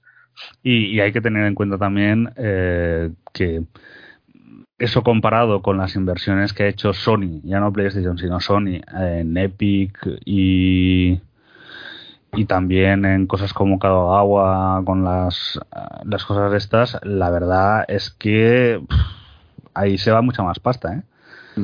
Probablemente. Y, y bueno, y lo de Epic, Y ahí los que, los que deben de ponerse un pin es Tencent. Tencent, vamos, debe Invirtió en el estar... momento, en el momento Mm. perfecto. ¿Qué pasó hace poco con Tencent que ha perdido un huevo de, valor? Eh, hace poco, ¿no? En- Sí, en, en China, pero es, eso lo, lo comentó el otro día Yate, yo creo que guay. Eh, básicamente es que la, el tema de videojuegos en China está muy, muy complicado en estos momentos. Se ha su- subeditado a lo que diga el gobierno en el mismo momento. Sí. Entonces, eh, realmente eh, los principales ingresos de estas compañías vienen por el mercado móvil chino. No vienen tanto, a ver, ahora sí, porque pues eso, teniendo Epic, teniendo Rayo, teniendo Supercell, pues ahí deben de ingresar un huevo. Pero donde tenían la, la verdadera pasta a raudales era en el mercado móvil. Entonces, el mercado móvil, eh, yo creo que en China va, por también por temas políticos, mm, puede que en un futuro vaya vaya haciéndose más reducido y lo que está intentando Tencent y las otras eh, compañías chinas es sacar el dinero internacionalmente. Entonces por eso están invirtiendo aquí y allá. ¿Qué pasa? Por eso que cuando bajan los ingresos allí en China, pues la compañía se devalúa. Lo que pasa es que, eh, a ver, sigue teniendo una posición invidiable porque en, estudios western tiene la, la creme de la creme de la rentabilidad. ¿Qué pasó al final con los, los estudios de Square Enix occidentales? ¿Quién se los quedó? Nadie, ¿no? ¿Fueron Eh, independientes? No, Pero no se los fue- quedó a bracitos. Abracitos, esos son otros. Bueno, ¿quién lo compró todo, tío? Bueno, pero en, Embracer me Por parece 300 más... kilos. Es que es lo que me, me alucino. O sea, yo... Incluyendo, incluyendo las IPs. Mm. no, e- esa Que de, hecho, que de hecho hace poco sacaron una, una encuesta, no sé si lo visteis, preguntando a la gente qué, qué les gustaría ver de, de toda la IP de, de Legacy of Kain. Mm. eh, preguntando pues si la gente querría eh, que qué era lo que más le gustaba de los juegos que habían salido, de que qué preferirían, si remake, remaster, juegos nuevos, reboot, continuaciones, etcétera y eh, yo creo que obviamente la, la intención de, de Abracitos Group es teniendo en cuenta que han comprado un montón de desarrolladoras eh, eh, sobre todo mucho desarrollador también europeo y desarrolladores medios que el desarrollo no es tan sumamente caro como si compras, pues eso, una Bungie o, o cualquier estudio en California, para entenderlo, Mm. eh, van a intentar hacer, a- a darle a todo. Sí, a ver, la, estrategia de abracitos yo creo que la han dejado clara y es básicamente lo que decía antes de Blue de la mierda de la pared. O sea, lo que van a hacer es Sí. desarrollos relativamente baratos, los van a hacer, los van a lanzar a ver qué, cuál queda Sí, pegado. mucho, mucho Saints Row, aunque le ha dolido lo del Saints Row. A mí una cosa de Bracito que me gusta es que por lo menos, lo que acaba de decir Uning, que se ve que algo de desarrollo entienden. O sea, no es este monoli- monolito extraño que puede ser Tencent, que bueno, sí que nos suena y tal, pero no tenemos... La gente de Abracitos, por lo menos, he dicho que están hablando de, de su intención de poder hacer cosas en condiciones. También es verdad que ponte en el nivel, en el, el papel de esta gente. A ver, es que esto muchas veces el, el wishful, thinking, wishful thinking este que tenemos de... Mm. Como cuando Activision, "Oh, es que me encantaría que se un Legacy of Kain, me gustaría que hiciesen un, un tal y cual. No, pero es que esto ese juego hay que gastarlo para que luego no lo compre nadie.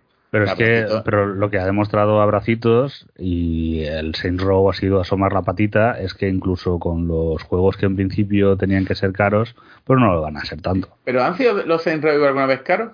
Eh, Es que ese es el tema. Es que yo, la gente creo que los Saints Bueno, Row Bueno, pues, pues si dejamos de lado los Saint Row, cuando vayan a, a, a rentabilizar un Tomb Raider, por ejemplo, es- ahí sí será, esos son juegos más triple A. ¿qué va a pasar?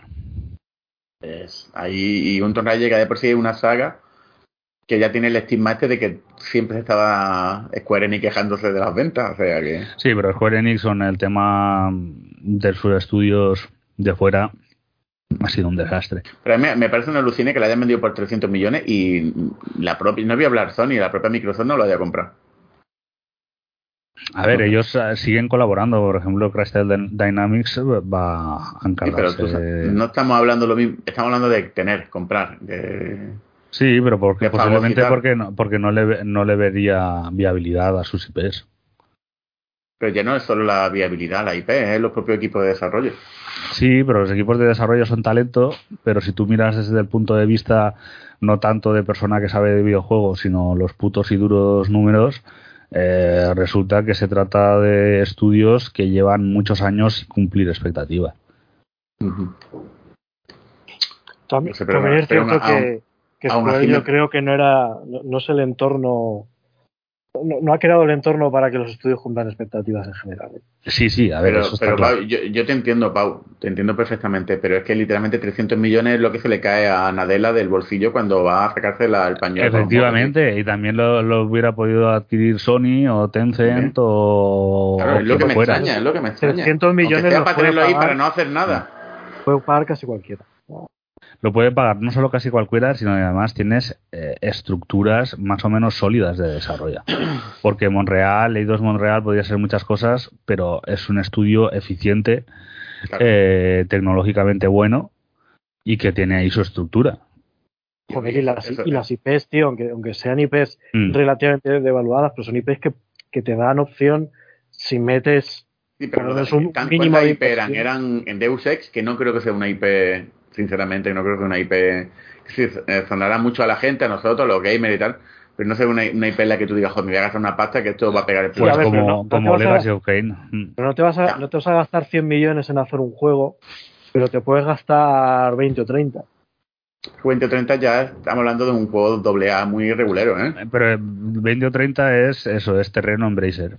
Sí, pero Y te, cargas, y te cargas la IP, te puedes cargar la IP. La, es que esa es otra cosa, la IP que, la IP que No, cultivarla, pero si, te la si lo cargar. haces estilo spin-offs, eh, sí. Yo qué sé, pues en lugar de Tomb Raider vamos a volver a hacer isométricos o alguna cosa de estas que esté guay. Y que o vamos a hacer, o vamos a hacer un, un, re- un remake que siempre es bastante más, más barato. Joder, si tú crees que un- Exacto. si tú haces Pero un, re- un remake del, del primer Soul River, no te va a costar 100 millones hacerlo. Y, puedes que- relanzar la y puedes relanzar la IP. Eh, y a creo partir que de la- ahí El- empezar. el- es que el primer Soul River justamente es un juego bastante complejo. Pero O sea, a ver, eh, Uni, yo es que creo que cuando, cuando quieres la- relanzar una IP, si lo haces a media y de manera barata, mm, tenemos otro caso como le ha pasado a Sony con, por ejemplo, con el Medieval y estas cosas. Hmm. Yo Ya, soy de los que opina eso- que cuando va a relanzar una IP, más te vale hacerlo como ha hecho Sony con el God of War. Pero es que, pero es que Embracer su No va a hacer estructura y su manera de trabajar eh, en ningún caso, pero, pero ni yo creo ni con prácticamente ni con los Tomb Raider. A lo mejor esa es la pequeña excepción. No, pero yo no Pero estoy hablando, bueno, yo- yo- tú estás siendo realista, yo estoy hablando de si lo llega a comprar Sony o Micro- Microsoft. Ya, ya, ya, a ver. No, pero- yo no, en la- no lo va a hacer ni de coña, vamos, La, la claro. ¿no? diferencia es que Sony a lo mejor sí se puede permitir eh, gastarse 100 millones en el desarrollo de un juego, aunque luego lo único que, que acabe haciendo sea ingresar los 100 millones de vuelta. Le, le ha dado, le ha- pero le ha dado, le ha dado caché y catálogo, eso es lo que hemos hablado muchas veces, Claro, no solo es claro. lo que gane. Pero Embracer no, Embracer no, no, no va a hacer eso. Y aparte es que Embracer tampoco tiene prácticamente nadie para que le lleve el desarrollo de un juego de 10 Y que- millones. sí, y, que, y es, lo, es lo que digo porque, a ver, yo esos 300 me lo habría gastado aunque sea para tenerlo, ¿sabes? De ayuda. que, que hoy en día hacer un triple A no es solo gastar dinero, ¿eh? Eh, Mm. Es que eh, tú un Last of Us o un God of War no lo haces, si- por más dinero que le eche, y eso lo está descubriendo Microsoft, eh, no va, no, si no tiene la gente, Mm. si es la propia Sony está teniendo problemas. A ver, esta, estaba la cosa esta, y es lo que a lo mejor tendría algo de sentido, y es el hecho de, de Square Enix quitándose, entre comillas, el lastre de los estudios eh, de Occidente para reducir su tamaño. Y entonces se decía que si podría ser adquirida, podría entrar en negociaciones con alguna de las grandes. Se dijo Sony, por ejemplo. Mm, y que Sony entonces tampoco dijera, pues me voy a quedar a estos por 300, a qué salto de qué si luego estoy planeando hacerme con los estudios orientales, ¿no? Y a lo mejor que eso hubiera quizá haber desactivado. Microsoft sí que podría estar ahí, pero a lo mejor con Embracer sin tener control directo ya tiene, siempre ha tenido desde hace años muy buenas relaciones con Crystal Dynamics. Eh, y, y bueno, pues a partir de eso, pues que eh, De hecho, los está subcontratando, ¿no? Igual como también tiene No, a, me extraña que Microsoft no haya dicho de a estos de tío. ¿no? Eh, tenía los de Splash Damage eh, trabajando también para ellos, prácticamente en exclusiva. Entonces eso también lo hace Microsoft y tampoco necesita adquirir el estudio. Que también pensemos en que, aunque sean 300 kilos, lleva gastado mucha pasta en estudios que en estos momentos eh, siguen operando básicamente como eh, entidades externas a Microsoft. O sea, no hay gestión por parte de Microsoft. Microsoft es la propietaria de Bethesda, pero por lo que parece aún no ha metido nada de mano ahí dentro. Me voy a ver qué pasa con el Starfield, porque como salga mínimamente rana nos vamos a reír un poco con el, tema de la dejar manos libres. Pero bueno, no creo, que no creo, ¿eh? Yo creo que ver, es verdad que va a dar problemas, pero yo a, creo mí que... el, a mí el anuncio, voy a decir, que el anuncio este de que van a hacer versión Next Gen, entre comillas, del, del Fallout 4, me huele a que están ya preparando terreno para que el Starfield se retrase un poco más. ¿eh? Como, hombre, yo sé, vamos, que antes del, de noviembre y octubre no creo que salga. Pero si se retrasa ya para el 2024, esto va a ser un poco ya para tener que empezar a rodar cabeza en Microsoft, ¿eh? Aunque sea la de Aaron Greenberg, que no tiene que ver, pero pero que va a ser un poco Pero vergonzoso. so- solo, solo porque se joda el Greenberg. No, yo pues, porque soy joder a Greenberg, yo, yo compraría lo que fue, una botella de cava. Tú har- harías Pero- como, como Elon Musk, ¿no? Que, que Sí, sí, compra sí. Twitter y, y despide a los, a los principales. Pero, a ver, el- lo de Elon Musk y Twitter, mm, por un lado, a mí no me cae bien Elon Musk. O sea, yo creo que es un pavo que no, no me cae bien ni me cae mal tampoco, como el odio que le tienen infinito a esta gente. Me parece un trolazo, pero es verdad que ejemplifica mucho el rollo este de empresario libertario mm, donde creo que los derechos de los trabajadores y están muy por debajo. A ver, me puedo estar equivocando, ¿eh? Tampoco conozco mucho el, Musk. Bueno, yo creo que las últimas eh, acciones que ha tomado, lo que ha comentado, va en línea con eso que dice. No, pero bueno, eh, esto de Twitter es por venganza. O sea, yo también habría hecho lo Sí. mismo, ¿eh? ya te lo digo. O sea, qué cojones. No sé hasta qué punto ese hombre se interesa por su, emple- por su empleado y tal. No creo que mucho, porque toda esta gente millonaria y libertaria vive en otro mundo. Pero me hace gracia porque el colega es un troll que te cagas. A todo lo de Twitter, pero eso es lo que estábamos hablando antes del programa. que Si se ha gastado, ¿cuánto? ¿40 mil millones? Sí. por, por una cosa que es vanidad personal. O sea, quería quitar. A ver, que yo entiendo también que Twitter, a lo que nos reímos mucho de Twitter, pero es que Twitter está en todos lados, ¿eh? Con lo tonto, tú ves, pones. Es más, está en todos lados y está en todos lados de manera ficticia a veces. Es como las noticias estas de. Internet arde por unos comentarios y a lo mejor son cuatro pavos en Twitter diciendo algo, pero a, a los periodistas le ha venido de, de escándalo. Y el Twitter está en todos lados. Pero a los periodistas, pero la gente joven usa TikTok e Instagram. Sí, pero los medios, la prensa, todo, el Sí, Twitter está sí, muy sí. metido en todo eso. En una- y, y mueve discurso cultural. Y eso es así, y de opinión. Y eso es cierto. Mm. No en vano, eh, tiene gente como el, el ¿cómo es el payaso este? El Donald Trump y toda esta gente. Y luego a la izquierda también intenta hacer sus pinillos en Twitter, saben que es una herramienta. A mí, que, a ver, tampoco que la tengan los gobiernos, tampoco me hace gracia. Que estas herramientas las tenga esta clase de gente, porque yo tengo, tú puedes, tú puedes ser millonario, puedes ser un capullo, puedes ser, pero yo creo que tienes que tener un mínimo de parecer neutral, ¿sabes lo que te digo, no? Por lo menos parecerlo. Pero un tío que claramente va a empeorar el discurso general, a mí no me hace mucha gracia, la verdad. Y mira que sé que, que Twitter... Que es eh, difícil empeorar el discurso Empeorar general. Twitter es muy difícil y sé que Twitter es cora para la izquierda y es muy notorio, pero bueno, es que a veces, a veces no, es muy difícil no es cora para la izquierda, viendo cómo está la derecha también, también te lo digo, ¿eh? Porque entre un mamarracho que diga tonterías eh, hiperbólicas y lloronas y tal, a un pavo que literalmente pide el exterminio de gente, pues, a ver, como todo hay niveles. Yo siempre he dicho, ahora me está dando muchísimo Sí, más con este tipo de gente que, que los otros. Pero... Lo que pasa es que, claro, como también entre deberíamos reconocer que hemos dedicado tanto tiempo a, a criticar a, a todos estos llorones. Claro, sí, pero, pero si lo- yo no sé si lo dije en el, programa, en el programa pasado. Yo mm, a estos llorones sigo criticándolos me parecen ridículos, pero me parece que los otros son peores a la larga, ¿eh? Esto es como todo. ¿Qué, qué es peor? ¿El, el- tu vecino que va por la calle haciendo el gilipollas, que es un estúpido, o aquel que está desde la ventana con una escopeta de dos cañones recortados y Bueno, levanta la de Franco? Y Vale, literalmente, literalmente, en en Brasil el vídeo este de... de Hostia, la- colega, de la, de la tía con la pistola y lo, pero es mortal, ¿eh? Ya es que se creen impunes. Y es que algún día va a pasar eso, ¿eh? O sea, yo ya te lo digo, el, el, este, se está, este rollito...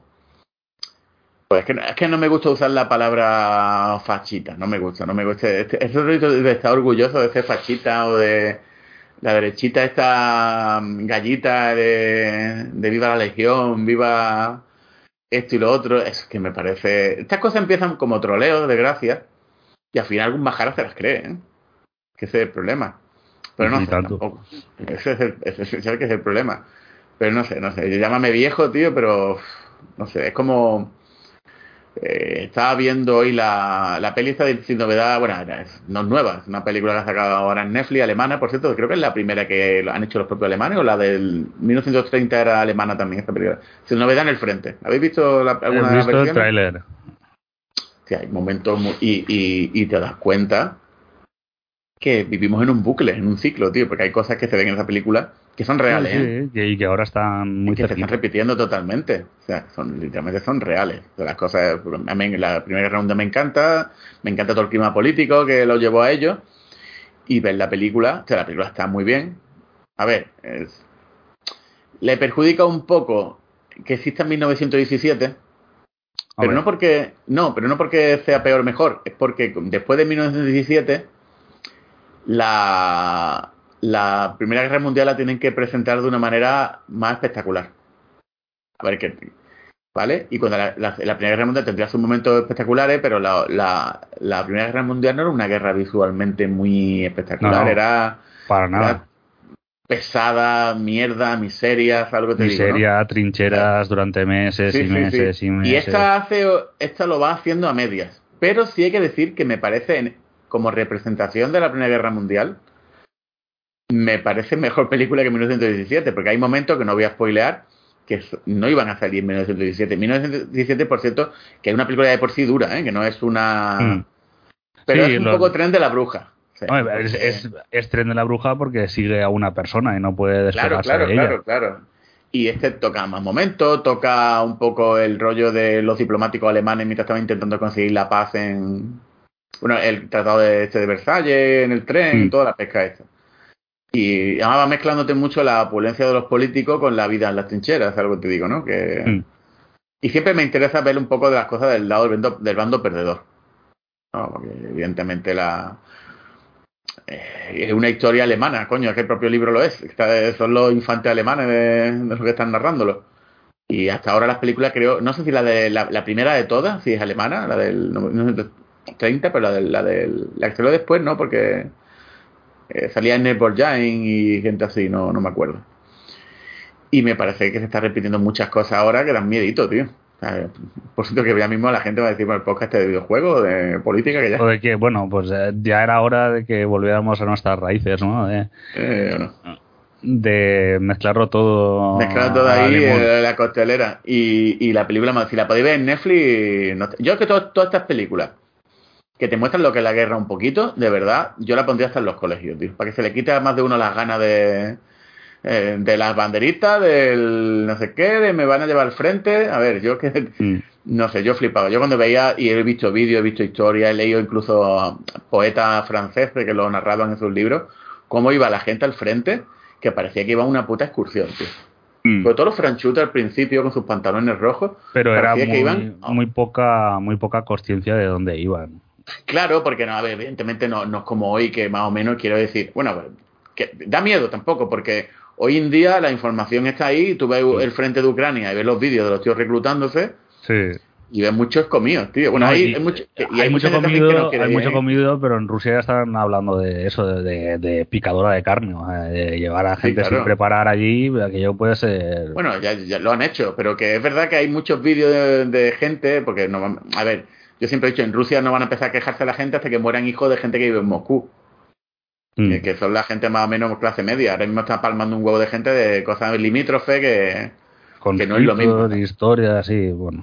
Un poco No, de propaganda, regiones, ¿no? los más tiesos y los, hay gente literalmente, joder, yo no sé si, el- no lo pongo aquí, lo pongo en otro canal, pero hay vídeos literalmente, el otro día vi un vídeo de tíos de una unidad de tanques o de blindados y tal, que estaban pagando entre ellos, sacando dinero para poner gasolina en los vehículos, tío. Y en la retirada, ahora después los voy a pasar. Hay un vídeo de una retirada donde los tíos se están agarrando a los vehículos, subiéndose, pero a los tíos hipote, en plan, eh, esperarte, esperarte que me subo. Que me voy de Sí. aquí corriendo. Sí, dices tú, tío, que es, es- Eh, es Rusia, ¿sabes?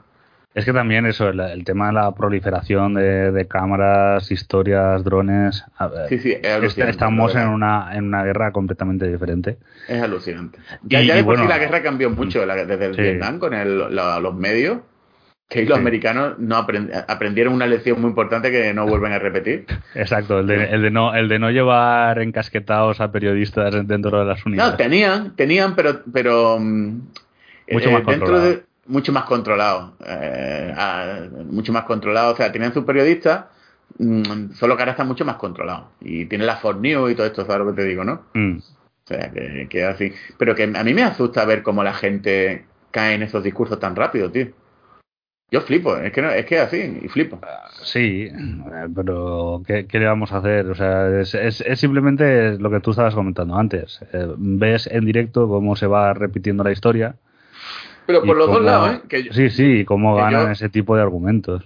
Pero que yo, por ejemplo, yo opino que la invasión de Rusia es una burrada a Ucrania, estoy de los ucranianos, pero es que luego también te vas a Azerbaiyán y Armenia, donde los azerbaiyanos son hijos de puta, que, que literalmente llevan destilando odio contra los armenios años y años en, la- en educación y en, la, en colegio, en todo, y, en- eh, y los armenios los, los ayuda Rusia y los azerbaiyanos los estamos ayudando nosotros y la OTAN. Mm, claro, y, y tú vete a, a Serbia y aún hay historias con lo de la antigua Pero que, Yugoslavia. que- que luego no ves 500 personas en Twitter con la banderita de Azerbaiyán ni de Ya, Armenia pero- ni... en la- las guerras son moda. Ucrania está... Yo estoy del lado de Ucrania, pero yo... Es como... Hay un prototipo de gente que es con lo que me meto, que no solo está el de la derechita, Sí. sino el, el típico... La causa del momento, me uno Claro. a ella. Y es la mascarita. Y yo me llevo a máscara y me he vacunado y opino que La- la corona ha existido, es una movida. Pero es que creerte mejor que los demás porque estás vacunado, porque tienes mascarita, porque eh, hay un vídeo el otro día de un pavo que tiene, joder, va una- un avión y tiene un filtro por USB con no sé qué, el tío que parece que está literalmente en una película zombie, ¿sabes? Y, y es la, él- buscan la virtud, esta gente busca la virtud, el virtuoso. Sí, pero eso es inevitable. Y han conseguido que la el otro peña bando, el otro bando, ahora el no ser virtuoso y ser un canallita y un mamón, sea lo bueno. O sea, Pero no está tan claro, ¿eh? Porque, porque es que hay mucho, o sea, lo que se ha demostrado también es que dentro de los pro No, propagandistas de, de Rusia también están diciendo unas cosas que ve detrás de ellos. No, los ¿eh? propagandistas, los propagandistas de Rusia, la, la, la rubia esta, no sé qué, Vizcaya, ¿cómo se llama? No, Mm. Vizcaya. No sé, Vizcaya no, coño, Vizcaya, yo qué mierda sé, no, no, ni la con he visto otra otra vez en Twitter, la Luz Lu Vizcaya, algo así, no sé cómo Mm. se llama. Estos son totalmente ya ridículos, pero es que yo creo que les funciona hacer ridículo. Sí, Yo creo que si fuesen menos ridículos- estábamos hablando del tema de la polarización bestial que hay. Sí, sí, sí. Pero que lo que estoy viendo yo, yo por ejemplo, cuando veo a los niños estos del colegio hacer lo del saludo nazi, yo estoy seguro que la mayoría de, de ellos no saben ni lo que es ser nazi. O, algunos sí lo sabrán, o está el rollito. Pero es que Pero han convertido en pero que eso ser es lo ser- Lo han convertido en ser el punk, el nuevo punk. Ser nazi es el nuevo punk. Lo que me parece porque no hace gravísimo. falta, ¿sabes? no hace falta que lo entiendas. O sea, es que y, y ya te digo yo que los nazis tampoco todos Sí, entendían lo de ser nazis. no, O sea, no entendían, claro. Exacto. Luego sí te podías tener a los gerifaltes, podías tener a, a lo más granado de la SS. Mm, Pero, o sea, pasa exactamente igual que pasaba entonces. O sea, que los que controlan el discurso son unos pocos. Y luego también hay muchísimo borrego que se mueve de una manera o de otra. Pero eso es, es que A mí, eso a mí lo que me daría miedo si esta gente estuviese dispuesta luego a liarse a tiro y morir por eso, que eso es lo complicado, ¿sabes? Que Pues- pues lo hacer polla en Twitter, hacer, sí, pero no- siempre es un, un rango de, de gente que habrá, porque hacer el Twitter, hacer el zoom normal en Twitter es muy sencillo. Mira, yo solo te Eh. digo, ¿vale? Y voy a decir una barbaridad de la hostia. Ya aviso. ya está. Yo llevo diciendo un- unas pocas un rato. ¿eh? Pero, pero, o sea, a mí el Sonichu, como mucho, es un peligro para su madre. ¿vale? Sí, sí, sí, sí. Es lo que hemos dicho antes. Que para su madre y para el arte en sí mismo. Y para, para que tenga que leer las cartas en Sega. Exacto, pero, pero hasta ahí. ¿Vale? Luego sí que, por eso, si, dif- si diferente gente le da por, por salir a la calle y ponerse camisas grises, ¿sabes? Al estilo italiano, es pues nos podemos cagar vivos, ¿sabes? De todas maneras, estáis hablando de motivos por los que empezaron una guerra y yo os Y- voy, voy a comentar uno que es el cambio de Henry Cavill por Pero el, el el hermano por el hermano el hermano Hemsworth. Sí. habrá que verlo con el pelucón, tío. Es que es mortal. o sea, pero yo lo que me vengo a referir, eh, eso que ha hecho Henry Cavill, porque ya hay rumores por ahí de que no está muy contento con los. Que puede ser como todos los rumores, hipérbole y mierdas varias, con el- los guionistas de la serie. Porque ahora la segunda temporada es un aburrimiento que te caga. Ah, Es que, a ver, eh, yo creo que lo cogió con mucha ilusión, pero yo creo que la producción de, de Witcher Pichi. tampoco es ningún... Y más cu- cu- cuando ya hay cosas como la caza del dragón Mm. y. Sí, y, y Y además yo, podría decirte que en la serie esta de, de Netflix, que era la de Almost Human, que creo que duró una temporada, con el... Con, con este que me cae de puta madre, joder. Eh. Urban. Exacto. Cal Urban, ¿no? Sí.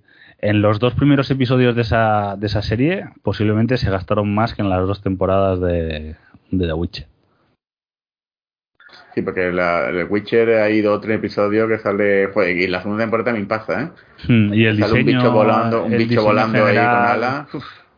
Entonces yo creo que por una parte será un poco mm, decepción del propio Cavill al respecto de la, de la producción, que a lo mejor se esperaba que iban a caer los billets como, como en Rings of Power, que puede tener muchas cosas, pero pastas se han dejado a raudales. Eh, y por otra, que posiblemente desde DC le hayan dado un toque y estando por ahí como responsable de todo el media de DC en estos momentos, James Gunn, pues hombre, da, da ilusión. La peli esta de Superman se supone que va a ser con Jay Gunn, ¿no? ¿Han dicho o no? No lo sé. Yo sé que ahora es eso, que ya se ha presentado James Gunn como responsable. Que yo ver, creo yo que, es que, que a la larga ha sido, yo creo que la mayor cagada de, de Disney. ¿eh? Sí, sí, aunque lo tengan otra, otra vez ahí, pero lo. A ver. eh, pero no se casa con nadie, pero está más con DC que con Disney, ¿no? Hmm. Va a hacer los guardianes y tal, va a hacer el especial con Kevin Bacon. Buenísimo Sí. esto. Pero, pero que al final Disney también te limita bastante. Y Sí. yo creo que la- el nivel de burradas que ha podido hacer. Sobre todo a un tío como, como Gunn. O sea, tú me dices lo que está pasando con Andor y Star Wars, que dice, a ver, yo creía también que Disney limitaba a Star Wars, pero viendo Andor digo, no, a ver, tampoco para hacer algo adulto y maduro no hace falta... hacer- mm, Sí, pero lo tienes que hacer sobre Andor. Pero ¿no? Gunn es diferente. Mm. Gunn es diferente. Gunn es un tío que lo que hace Gunn solo lo van a dejar en, en la DC. Y es una de las partes por la que me gusta que siga asistiendo a la DC, tío, porque Mm. si todo fuese Disney, pff, claro, Bueno. también luego tiene Black Adam, Black Adam que es peligrosa. Black Adam es peligrosa, ya os lo digo, ¿eh? ¿Ya, ¿Ya lo has visto? Sí, sí, sí, la he visto. ¿Y qué Es una película de seis y medio, siete, pero es como, a ver, yo entiendo, no está mal, la ves, pero es peligrosa porque es una película que es muy Marvel, Sí, es muy Marvel. ¿Tú la has es visto, no, muy, Pablo? sí, de hecho te la comenté un poco y te dije que, verdad. que el primer, el principal problema de la peli era un poco de rock. Sí, de Rock. vale. Yo Y- creo que es un proyecto que él quería. Sí, y después ahí el, el hecho de, de- del descafeinamiento puro de, de todo. O sea, de un país Y que oprimido. luego, Y- es sin hacer una spoiler, broma, la- una broma la de país. llega un tío. momento, llega un momento en la película que es como un vehículo más para los otros personajes que para Sí, que para el Black Adam, que dice tú, pero bueno, yo no estoy viendo una película Black Adam, pero pero lo lo que es acojonante es que, por ejemplo, en, tú te coges el anime de Cyberpunk y los dos primeros episodios eh, te hablan de un, un mundo y una situación mucho más jodida que toda la película de Black Adam. bueno. Y en eh, principio han sido es, es- es gente esclavizada desde la antigua. Sí, sí, sí, sí, sí. A ver, es que, y esto pasa en Andor también. En Andor, por ejemplo, que salga un tío, tú has visto el- la última la de la trilogía, no, de las nueve películas, el, ¿cómo era? El despertar de Skywalker se llamaba Rayo Skywalker, ¿no? Hmm. En esa hay una batalla con 10.000 destructores que se lo han sacado de la punta a los cojones, 10 millones de cazas TIE, 3.000 millones de naves y no sienten nada. En Andor, que un solo caza TIE salga por una montaña, acojona. Hmm. Acojona. Bueno, pues en, en Andor hay un momento que, que van a un sitio y te... Hay varios episodios donde te muestran lo que es el imperio y acojona. O sea, es distópico mm, más, más no poder. Encima distópico, distópico de manera inteligente, no cruel. Porque hay muchas películas que intentan ser distópicas crueles. En plan, te van a coger, te meten un palo por el culo y, y Mm. luego te meten aceite hirviendo por el... y- Sí, sí, que son a muy de a nadie- tortura. a nadie le gusta eso, cojones. Pero eso Pero- en Brasil, la peli.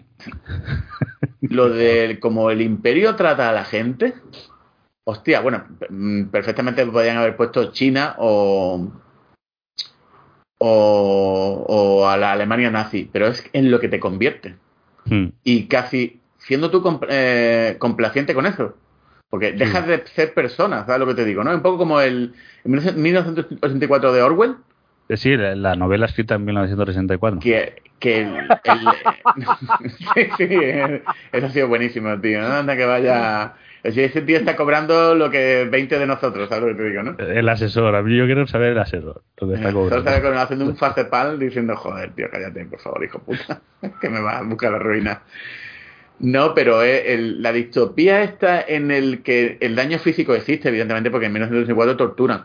Pero la mayor tortura que hay en 19- 1974, que es sobre todo lo que pasa con ella al final, es en lo que te conviertes tú mismo, por el Sí. sistema.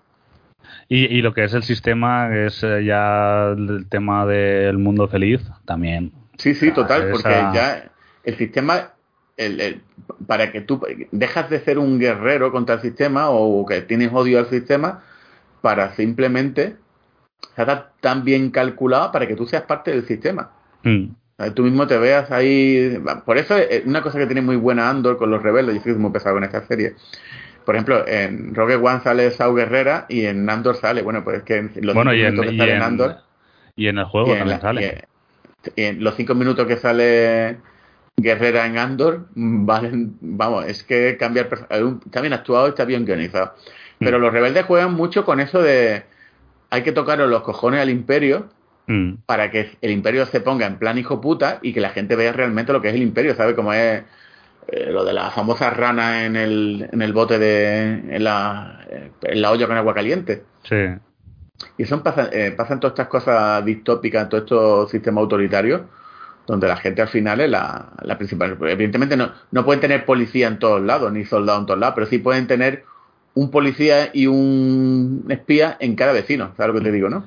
Mira, yo estaba, estaba eh, revisitando eh, la primera temporada de Westworld, que me parece cojonuda. Sí. Y, y yo creo que lo trata guay. Sí. Todo este tema de la distopía, ¿no? Y de Aunque yo soy de los que la falta de- del límite. tengo con la serie como Westworld tengo un problema y opino, opino que la serie está de puta madre, me gustó la primera temporada, no he visto la tercera ni la cuarta, dicen que la cuarta está bien. Pero en el mismo momento en el que sale un robot que es como una persona idéntica, ya ahí me pierdo, porque si, la- si eso existiese de verdad, la sociedad tendría un cambio de paradigma tan grande. O sea, si fuese, yo pudiese tener un robot que fuese Angelina Jolie en mi casa, que cumpliese todas las funciones vitales de una persona, esto va a sonar muy feo, Y, que te adopte niños de cada día. No, no, no, pero quiero decir, mm, y el, el que hizo Angelina Jolie le hice a mi vecina tener Hugh Jackman ahí, ¿sabes lo que te digo, no? Mm. Que no haya diferencias con una persona, no solo eso, sino que parezca mejor que una persona. Porque, coño, evidentemente, eh, eso cambiaría la- las relaciones. Si la gente se casa ya con almohadas y juegos de, Mm. de 3DS, tío. En Japón. Bueno, pero en- justamente con eso también juegan en, en Blade Runner y en uh, incluso en inteligencia artificial, Sí. ¿no? Un poco. Ningún, pero ninguna de esas obras lo hace. Nos encanta, me encanta Blade Runner, pero no es realista. Es que la gente cambiaría todo el paradigma. ¿Vosotros creéis que la gente se casaría? Bueno, ahora ya no se están casando demasiado. Ya, pero ¿no? o por lo menos el índice o la interacción social. Si ahora ya por si no se casan, Mm. Imagínate con esa alternativa. No, a ver, yo creo que de cara al futuro vamos a, a ver un cambio de paradigma bestial. y Yo lo estoy, lo estoy viendo en la, en la gente joven. De hecho, ahora me estoy explicando muchas cosas que, que antes tenía dudas de, en plan de esto por qué así, esto por qué tal. Y conoces a la, a la gente joven y te das cuenta de, de que el mundo que viene va a ser muy, muy, muy diferente del de, Sí, diferente. del de ni peor ahora. ni mejor, pero diferente desde luego. No, a ver, yo siempre lo, he dicho. Antes había una serie de referentes. Los referentes no tienen por qué ser buenos, ¿vale? Pueden ser perfectamente, absolutamente nocivos, pero eh, daban una cierta estabilidad, ¿vale? Y esos, ese tipo de referentes nos los hemos cargado y ahora lo que hay es un, lo que se dice un mundo líquido, ¿no? Y eso genera mucha ansiedad, ¿vale? Pero también hace que no te tengas por qué regir por, por unos estándares determinados. Entonces yo creo que vamos a, en, en el futuro eso, a mucha gente que va a pedir que por fin que venga alguien y le diga lo que tiene que hacer y por otra Eso gente un- gente gente muy muy muy diferente a lo que estamos acostumbrados. Yo creo que al final siempre van a ganando, van a acabar ganando los que ponen tanques en las plazas. Sí, lo que pasa que, a ver, eh, pero están condenados a extinguirse con el tiempo. Lo que pasa es que son, por eso, eh, chillan mucho y son muy autoritarios y... No, no, yo no me refiero a los que son autoritarios de verdad, los que literalmente... No, no, No, los pero- que pero son ¿qué es eso? en Twitter. Que sí, no los que cancelan, sino la que gente la, que... la resistencia, o sea, la resistencia al cambio es muy fuerte y la vamos a ver. Lo saco, de hecho la estamos viendo. Pero yo creo que el cambio es inevitable. Sí, no digo que no, no digo que no. Y todo esto, pero lo que estaba diciendo lo de los robots, esto es cambiaría mucho, tío. Mira, cosas que han sido medianamente con la tontería de David Cage, que todo el mundo se, se mete con él. En Detroit, ¿habéis jugado al juego? No. medianamente tratan eso de manera medianamente decente. O sea, en- ahondan mucho en el tema de, de cómo sería la sociedad con robots, que fueran como, y no son totalmente humanos, porque tienen marcas en la cara, con la mierda hasta que se gira, ¿sabes lo que te digo? Es que, porque en Westworld los robots li- literalmente son indistinguibles de los humanos.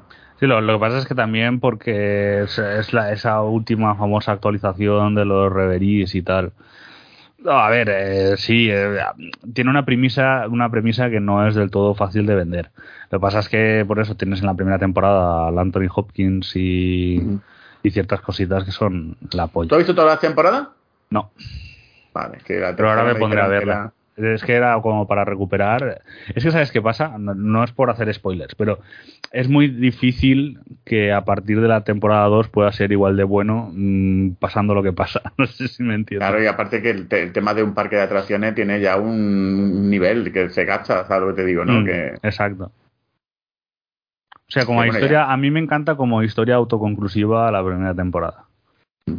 sí, yo creo que se tendría que haber quedado en una. Evidentemente ya no funciona la cosa así en el mundo, pero a mí la segunda temporada no me terminó de gustar mucho. Me gustó, a ver, no, no es mala ni nada, no es horrible, pero creo que hay un salto muy gordo de, de calidad de la uno, no en términos de cámara o efectos especiales y nada, sino lo que es el desarrollo de lo que está ocurriendo Mm.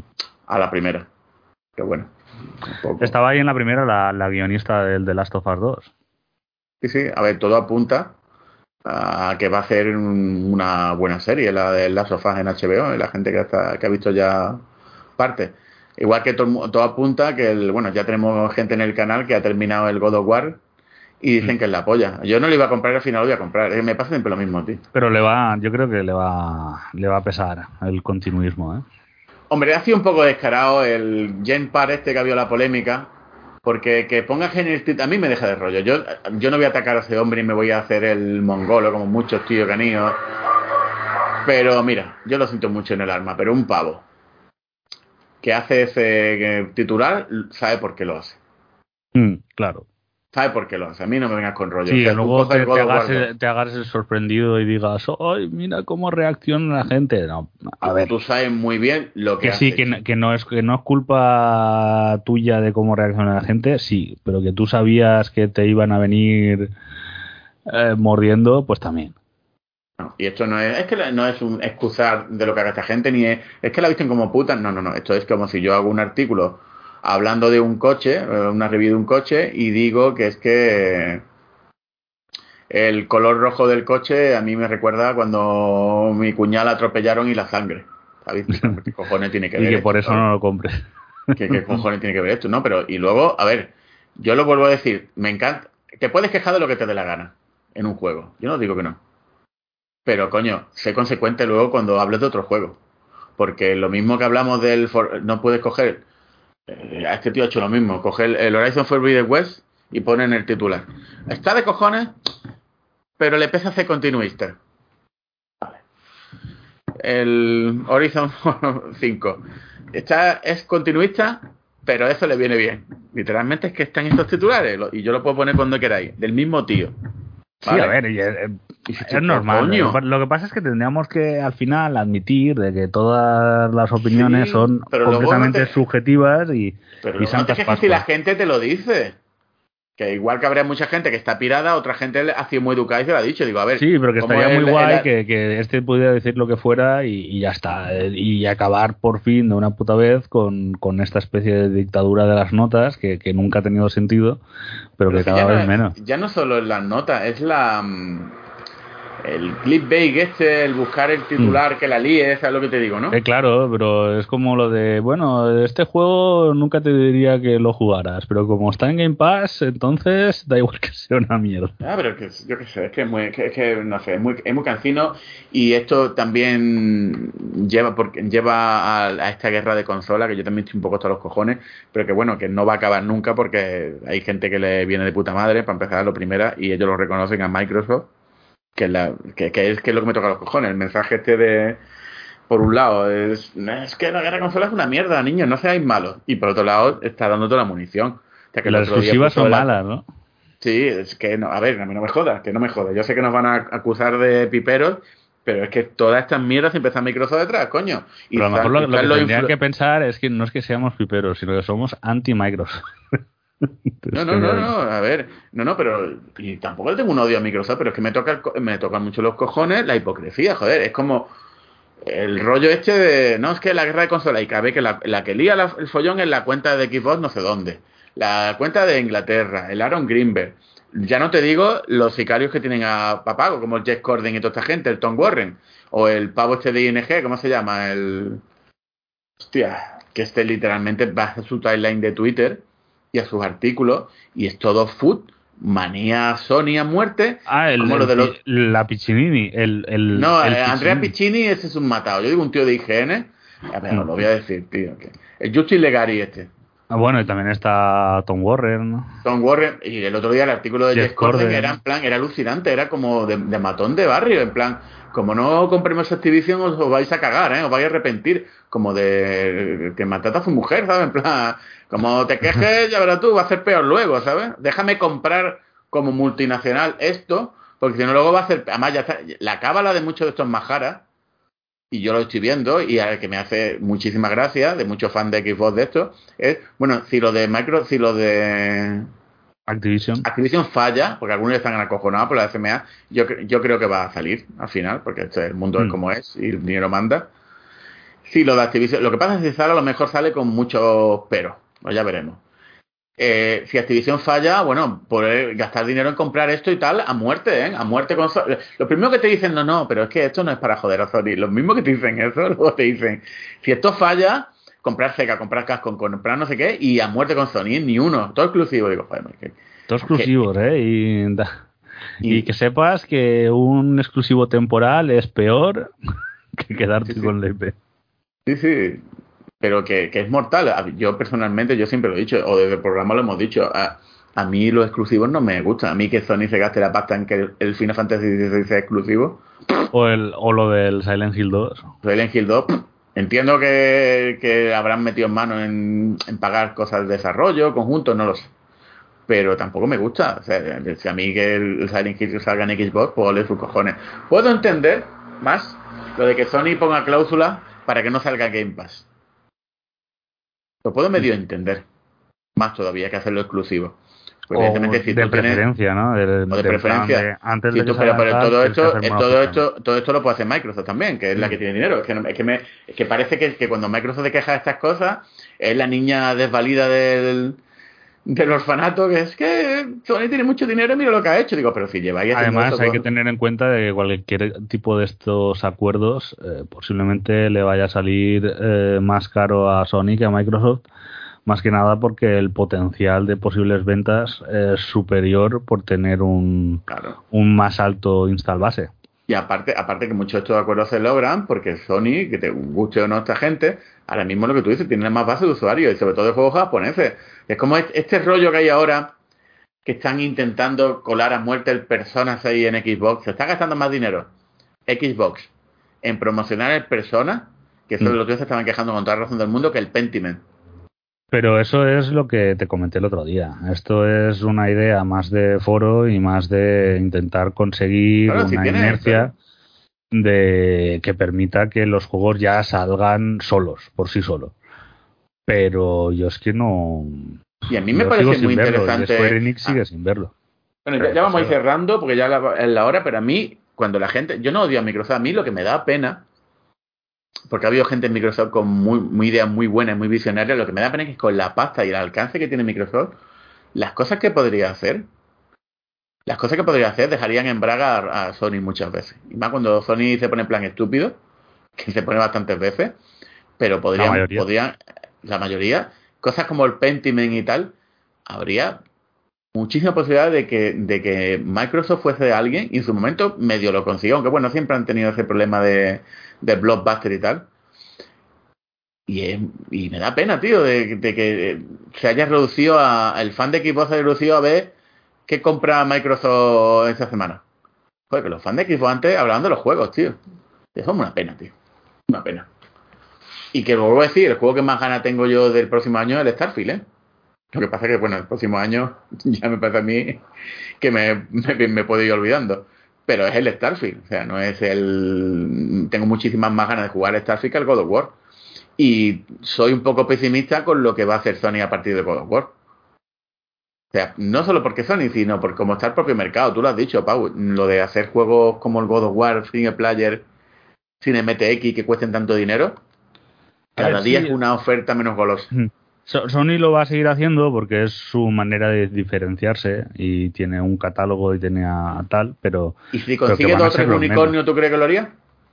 el, el tema está en que, si, a ver, si consigue, si por ejemplo tú imagínate que Guerrilla hace lo del este Horizon Online que estaban diciendo y lo peta que te mueres, Pero pues posiblemente olvídate de, de cualquier continuación de, de la Sí, historia pero de. Fíjate tú que yo soy de los que creo que, que eso va a ser una hostia de carajo. No, de carajo, yo también lo pienso. El Horizon Online, a mí me, el Horizon me parece un juegazo, me parece increíble en muchos aspectos, pero todo el mundo de Horizon me parece la menos... Es como me dicen el Zelda Online, pues tampoco. Mm. Pues tampoco, ¿qué quiere que os diga? Son juegos que están hechos para tener su, su modo de juego, su single player, su Yo, historia. yo creo que con el background que tiene Killzone sí que pueden hacer algo interesante. Pero... Son sí, son sí, pero claro, Es que lo han dejado morir tanto que. Sí, sí. Lo han dejado morir y también tengo una cosa, la gente de guerrilla son cojonudos, pero el gameplay que tiene el Killzone está años luz del que tiene el, el Call of Duty, por ejemplo. El Call of Duty muere o Sí. vive por el gameplay. Y igual que el Destiny. Y tanto los de Bungie como los de Infinity War iba a decir porque los otros también lo tienen bien. Tienen perfecciona- perfeccionado una fórmula. Mm. Y no creo yo que ahora mismo la gente guerrilla esté para eso. A ver, que me puede sorprender, ¿eh? Que Sí, a ver, yo, yo- a mí me sorprendió que se pudiera jugar relativamente guay al, al Horizon. Sí, sí, no, el Horizon, y sobre todo el 2, que está muy mejorado en el tema de movimiento, de tal. Por eso, Pero- que a lo mejor eh, también es que el tema de Bungie, eh, que ha sido una pasta tremenda, pero también le puede servir mucho de retroalimentación al resto de estudios. Hombre, eso, lo hemos hablado. eso estaría guay. Eso lo hemos hablado. Yo creo que una de las razones por las que Microsoft ha comprado Bungie es por el tema de que tienen ahí una base muy sólida para luego los juegos que quieran hacer ellos de juego como servicio de disparo y tal. Que va a haber algunos, ¿eh? Mm. Va a haber algunos. O sea, eso está claro. Eh, Evidentemente Segurísimo. porque todas las alarmas y bueno, y habrá un socon. Yo me juego las pelotas ahora mismo y, y- y- y creo que no las pierdo a que uno de los juegos que está haciendo Sony ahora mismo es un socon free to play. Lo que pasa es que le tienen que dedicar pasta, porque los últimos. Hombre, claro, claro, evidentemente. Estoy hablando con pasta, no cuatro duros. Pero es, un soco free to play. El problema de, de Sony es que en estos momentos eh, está como un poco sin foco, ¿no? Te dicen, bueno, vamos a ir a los juegos como servicio. Eh, por otra parte, tienen ahí ah, el, el problema gordo de cómo va a ser y cómo va a funcionar la VR. Joder, esa es otra, porque esa, esa, eso di- un- Y yo flipo con la gente cuando me dicen, no, es que esto va a tener que ser 600 euros, lo ven tan normal. Digo, es que como esto es 600, 600 euros, la VR en Play eh, 5 está muerta. Lo siento. Si pretenden, Sí, sí, sí, sí. está- si pretenden que sea una cosa aceptada y que la gente la compre. Que sea aceptada y si no es compatible con PC, yo creo que 600 Para los cuatro pavos, sí, es que me hace gracia el argumento. Es que, eh, que, que esa es otra, que es un poco el argumento que usan mucho friki de lo, de lo, del PC. No es que yo tengo una 4090 por el juego, ¿por qué no? A ver, pero es que tú, soy cuatro gatos, socio, es que esto no funciona así. Cuando tú haces un hardware, Y bueno, un software es para que la gente. Al respecto de la 490, eh, ¿Lo del se cable? están produciendo, sí, sí. Esto que se avisó hace tiempo con el tema cable se está produciendo. Nada eh, guay. que cuéntamelo exactamente qué es lo que ha pasado con el cable. Sé que se funden o algo, ¿no? Eh, sí, a ver, el problema está en que mm, Nvidia con las 490 lleva un adaptador y son son de 8 eh, Unin o son de 6. Ah, no sé, creo que son de 8. Sí, creo que son de 8, si no falla Sí. la memoria. Pues son cuatro conectores de, de 8 de la placa base y te lo convierten en el nuevo conector de 12 pines eh, para la tarjeta. Lo que pasa es que ya se vio durante el desarrollo que si está algo doblado el cable, sea horizontal o verticalmente, pues puede acabar por quemarte los, los pines y podría acabar por cargarse la, la tarjeta. Entonces, eh, ¿cuál es el gran super problema del asunto? Pues que el conector de 12 pines, que es parte del estándar de las placas base ATX 3.0, creo que ahora solo tiene, no sé si es una fuente gigabyte, eh, luego hay una otra que ahora no me acuerdo cómo se llama el- la marca, pero por ejemplo Seagate creo que o Seasonic sí, Seasonic, perdón, sacará las eh, fuentes ATX 3.0 a lo mejor en diciembre. Que sí que llevan ya un conector de ese de 12 pines a 12 pines. O sea que por ahora la mayoría de gente lo que tiene que usar es el, adaptador. Y el adaptador si no está en condiciones perfectas y sin ningún tipo de doblez, pues puede, puede quemarse el cable o afectar también a la tarjeta. O sea, una gracia. Dos mil pavos mínimo de... dos mil pavos, ¿sabes?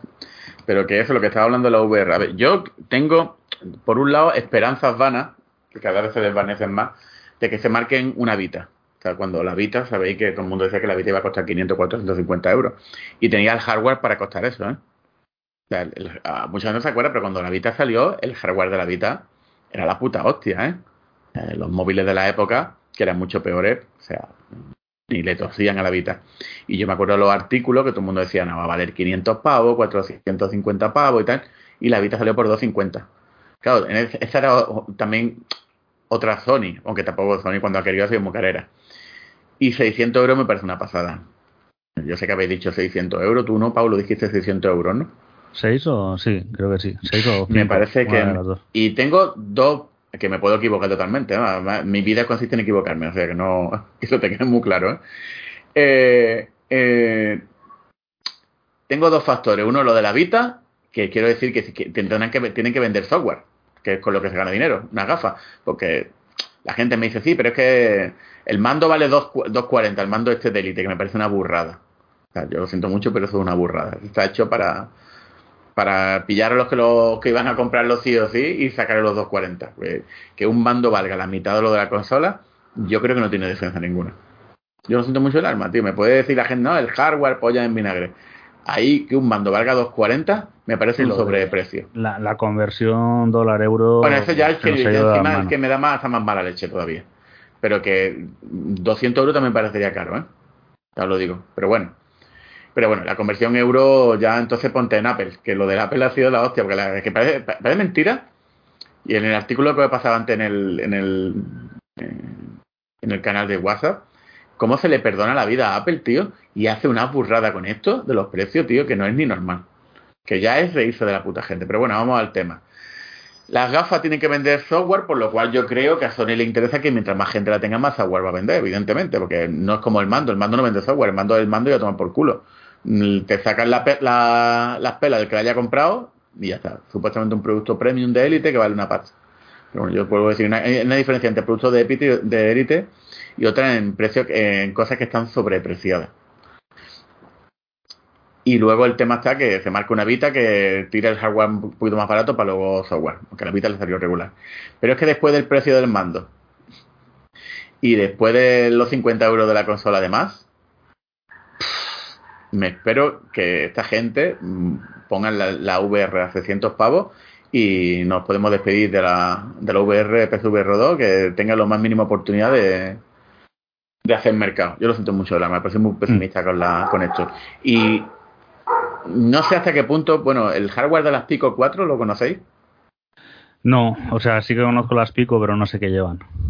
A ver, llevan unas gafas que la- eh, tienen las pancake, las lentes estas pancake, que están buenas. Mm. Es que me han usado el argumento a mí. Es que la Oculus Pro, esta valen mil y pico euros. Es que, sí, ver, pero es que, coño, es que ese es el problema de la Oculus Pro. O sea, la, la, V, la PSVR está compitiendo con la Oculus 3, la futura, y con la Oculus Quest 2. No está compitiendo con la Oculus Quest. Es que es imposible. Es imposible. Y las Pico estas son 450 o 4 o 500, pero 500 con un 200, con, me parece con 256 gigas. 430 con 128 gigas. Coño, y son unas gafas que están bastante bien, que tienen un procesador, que tienen eh, espacio de memoria y tienen una batería. Si tú a las PCVR 2 le quitas la batería, le quitas el procesador porque no lleva ninguno, y le quitas la memoria, pues coño, esos son ajustes que podrían hacer que las gafas se quedasen en 450, aunque fuese. Mm, Que sí, yo lo veo razonable. Mm. Pero como me pongan 500 o 600 pavos, yo personalmente no las voy a comprar. Yo ya dije 400 y 450 ya es... Yo, ta- yo también digo con el con los mandos. O sea, yo no. No, pero es que las Pico tienen los mandos también, ¿eh? También, pues entonces. Coño, claro, es que, la- es que los mandos estarán muy bien, pero tampoco son la panacea, coño. Están bien, pero es que todas tienen, los, los Oculus Quest también tienen mandos. Pero claro, por un lado quiero, quiero ser positivo y por otro lado es que como estaba Sony con los precios se está convirtiendo en Nintendo, o sea que... No sé, es que, es que siempre lo he dicho, por mucho que nos digamos Bueno, que somos piperos, que Nintendo no ha aumentado el precio de la Switch. no- bueno, pero es que ya que faltaba, joder, que eh, puse el Bayonetta 3 el otro día y me entró ganas de llorar, ¿sabes? que fue hardware de móviles ya, tío. Bueno, no, coño, los móviles son llamados. Ahora es lo del bayoneta y mientras se llevan al muerto en la ambulancia, eh, le pasaron a. Sacó Digital Foundry el, el vídeo de análisis del juego y en el hilo a, a Lineman le pasaron el, un tra- el tráiler, el último tráiler que sacó, que sacó Nintendo del juego y en el tráiler el juego va a 60 frames perfectos y más resolución que el, que el juego final. Claro, pero. que- Y esos son esa- esos detallitos, esas cositas que se le pasan a, a Nintendo así tan, tan siempre, alegremente. sí, que es- Porque es como, o sea, es que, tío, que en el tráiler, o sea, que no estamos hablando ni siquiera de un tráiler. Bueno, fue un tráiler de hace un año y pico, todo el mundo sabe que eh, todas las empresas meten por lo tema bullshots y targets y demás, pero coño, a, a tres meses de- del lanzamiento del juego, ya prácticamente tienes el juego final, eh, cuando haces eso ya lo haces con, todo, con mala intención. Sea, ya no es, ya tienes intención de engañar. Y No, esas pero- cosas, pues, no- no malas, o sea, no malas ni con Nintendo ni, ni con ninguna, pero que ya te digo que a Nin- Nintendo es de las que desde luego eh, se le pasa que, bueno, bueno, mundo sabíamos que, que en la Switch pues el juego no iba a ir perfecto porque la Switch pues, ya no da más de sí, ya. ¿Qué quieres que Ya, pero ¿qué quiere que te diga? ¿Sabes lo que te digo? Es que mm, es, siempre hay una especie de bula papal con Nintendo. Eso es cierto. Con el- la performance de los juegos y tal. Es como mm, esa necesidad que tienen de defender a... Coño, literalmente es como si fuese tu hijo, tío. la empresa. Es que así. No, pero bueno, hay que entenderlo. Es que... No, ya está. Y pasa siempre. Y es un poco injusto. Yo sé, lo- yo Pablo hemos hablado muchas veces de pues, fuese alguien como Sony que, te están buscando el fallo a en cualquier cosa a la mínima. Sea, te un juego como Horizon Forbidden West. No, es que el, es que el, es que no sé qué, no sé cuánto. Tío, y ahora llega esta gente y hace lo que a los cojones y no le dice a nadie nada, pues, pues ya está. Porque el Digital Foundry es muy brutal lo que dicen de lo del bayoneta, pero en todo momento No te creas tampoco, lo, ¿eh? lo están intentando compensar, ¿eh? No, no, pero muchísimo. Es brutal porque, no, no como lo dicen ellos, sino por los mismos números. O sea, es que es Mm. brutal. O sea, es que es así. Te dicen la resolución, te dice el frame rate y dices, hostia, qué locura, ¿no? Pero siempre lo endulzan. No, pero bueno, el juego está muy bien, ¿no? No queráis entender que nos estamos metiendo con el juego, ¿eh? Que el juego está muy bien, ¿eh? Joder, Con el no, juego ni con la consola. Ni con la consola, joder, no. Que la consola que no la regalan tampoco, vale 300 y pico pavos, ¿sabes? Que parece mentira, ¿eh? Que, coño, que vale mm, una. Vale más que una serie S, cojones. ¿Sabes? Pero en fin. Bueno, pues vamos a dejarlo ya, porque ya hemos echado las dos horitas al final, ¿no? Bueno, Joder, echamos dos minutos para comentar lo, lo último, que es el me- la medio confirmación del remake del Metal Gear Solid 3. Mm, mm. Sí, por parte de Virtuos, ¿no? Sí, que el, el tema es que ¿no? No tienen un gran track record. mm, no, pero pasa, creo que con casi todo lo, lo que venga de Konami nos va a pasar así, porque todo va a ir a, a empresas general un poquito low cost. ¿eh? Ah, Ninguna, yo creo que ninguno de, de los juegos de Konami va a ir a una desarrolladora gorda. Tengo, tengo la sensación. Y puede que algunos sí, bueno, eh, algunos. lo iremos viendo, pero el tema es que yo creo que en su momento, el- aunque ya había algún rumorcillo de remake de Metal Gear, pero yo no creo recordar que se hablara de remake del 3, yo creo que se hablaba más del remake del, del primero otra vez. Y no sé qué os parece que hagan remake del, del 3. Pues Yo raro, no, por- muy raro. ¿Por qué el 3? ¿Por qué el 3? Es que es raro. Hombre, yo entiendo que es el punto medio entre el 4, que ya cambió el punto de vista del juego, de mo- mo- movimiento y tal, que tuvieron que venir los occidentales, y, y el 4. Pero el 3 en sí mismo no entiendo por qué. Que no tiene mucho sentido, la verdad. Hmm. A ver, que Ah, es un está, está la versión de DS también. Sí. Y luego, bueno, una de las razones podría ser que, que hay una máquina de pachinko que tiene rehechas gran parte de las... de los haces y todo eso también. Sí, Sí, sí, sí. también. Eh, no, no, una tontería, ahora que lo dices, ya te digo. No es descartable. No, no, no, no es descartable. Más conociendo a Konami, pero no, no, lo sé, no sé por qué el 3. A ver, que no me voy a quejar, que gran juego el, el Metal Gear 3, de los mejores de, la- de toda la saga, pero. También porque yo creo, y ahora ah, mi teoría esta estúpida es, que rehacer el 1, la gente iba a ser mucho más dura. Si es una cosa mediana. Mm. Eh, La gente espera un remake del 1 en plan como el Last of Us o como se ha hecho con el, el, el God of War y tal. O sea, hacer una cosa muy gorda. Que ese es posiblemente el juego que si se está haciendo, a lo mejor lo está haciendo eh, la gente de Blue Point. A lo mejor, no tengo ni puta idea. ¿eh? Eh, sí, lo ha- el 2 es un juego difícil de hacer remake. Porque es un juego que está... A la gente le gusta, pero en la propia saga es un juego que está bien está visto como... No sabía cómo explicarlo. Un poco ida de olla. Sí, muy ida de olla. El tema de que Solid Snake mm, sea un 20% del juego, ¿sabes lo que te digo, no? El Raiden. No quiere, esta gente no quiere volver a Raiden. No. Y hacer el 4, evidentemente, es mucha más pasta. Porque el 4 es un juego que bueno, ahora hoy en día se ve más regulero. Pero sigue siendo un juego que, que es Ay. siempre me dice juego cuesta pasta, ¿eh? Y que no hay y que no hay otra versión. Eso yo que, creo que, eso- que el me, que me momento- sorprende que no haya un. Bueno, es que también el Metal Gear 4 es un juego que hoy en día. eh, recordaros que hay una escena que dura 60 minutos, ¿eh? De vídeo, ¿eh? Hoy en día es un juego que. No sé hasta qué punto. O sea, pueden hacer un, no un remake, sino pueden hacer un remaster, que por lo menos para que exista, porque es que no hay ninguna manera de jugarlo que no sea una Play 3. Eso lo entiendo. Por eso yo creo que han tirado por el 3, porque el 3, si os fijáis también, el 3 es el que ha llevado un poco el, eh, si no me equivoco, el rollo del Peace Walker, el rollo de. El, el personaje que llamamos en el 5 también, ¿no? Que era el.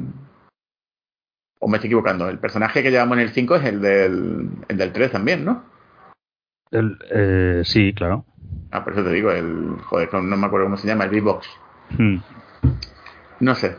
No sé por qué. A ver, que igual es porque cogieron a la chorra y salió el 3, ¿sabes? o por lo que tú has dicho, por la máquina del pachinko. Pero que la propia Konami le parece que le da mucha importancia al 3. También es verdad que el 3 es el que tiene mejores villanos de la saga. Bien. O sea, el, el de Boss. Y yo creo que si, si hacemos una votación, yo creo que el, por mecánica el 5 sería el mejor. Evidentemente. Pero el 3 es el juego más querido de la, de la saga. Y el 1 el uno es el más intocable, pero claro, el 1, el 1. Pero el 1 es que es- está más en la nostalgia que en la realidad de lo que es el propio juego. Claro, el 1 hoy en día, lo, lo estaba hablando una gente que me pareció una conversación muy curiosa. Si tuvieran que hacer un remake del 1, un remaster del 1, el remake eh, tendría que ser muy diferente a cómo es el juego en sí mismo. Ya no solo por el punto de vista, sino por el propio mapa, porque el juego es pequeño. O sea, Shadow Motion no es muy grande en el Metal Gear. En aquella época sí nos parecía la polla, pero a, a día de hoy, que una cosa que esta conversación, y ya voy a terminar porque nos tenemos que ir, que esta conversación me hizo mucha gracia, lo estoy hablando con Gaby, de, de los juegos antiguos. Hay juegos de 8 bits y 6 bits, incluso aventuras gráficas, que el otro día me quedé alucinando. El, el Indiana Jones, la última cruzada de NES, uno que hizo Taito, duraba 13 minutos el juego. 13 minutos. Los juegos antiguamente algunos duraban una mierda. Te los pasaba de para adelante para atrás, siendo bueno. Igual que el Monkey Island creo que dura una hora y media si tú lo sabes todas las soluciones. O sea, eh, creo que la gente no se acuerda. Cuando la gente se queja de que el God of War son 40 horas, creo que la gente no se acuerda de los...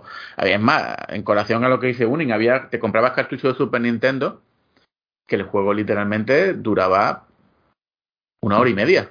Sí, pero era lo que había y, y no te jugabas solo el juego una vez, te lo jugabas 40 veces. Claro, claro, hoy en día no, pero que, que es curioso el, el tema este de la, de la duración de los juegos. Mm, lo, lo permisivo que éramos antes y lo coñazo que son ahora la gente, tío. También porque Eh. eso, ahora tenemos más dinero que tiempo. Claro, pero es que el Monkey Island dura cuatro horas, por amor de Dios. ¿qué, pero, ¿qué quieres que dure? Monkey Island no es un RPG, tío, que es una aventura gráfica, coño. En fin.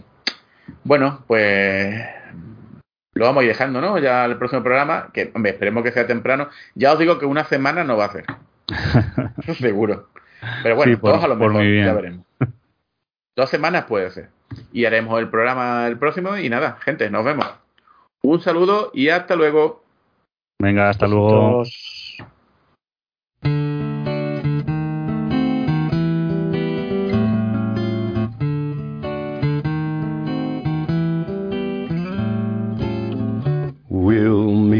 Meet again. Don't know where, don't know when, but I know we'll meet again some sunny day.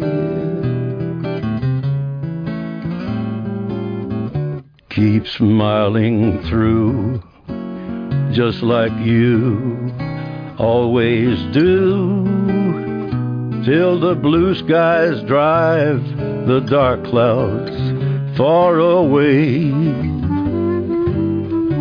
And will you please say hello to the folks that I know? Tell them that I won't be long, and they'll be happy to know that as you saw me go, I was singing this song. We'll meet again. Don't know where, don't know when, but I know we'll meet again some sunny day.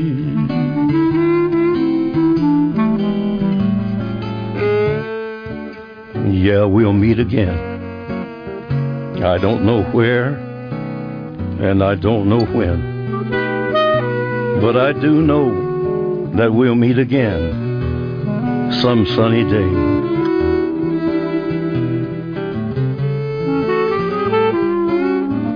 So, honey, keep on smiling through, just like you always do, till the blue skies drive the dark clouds far away.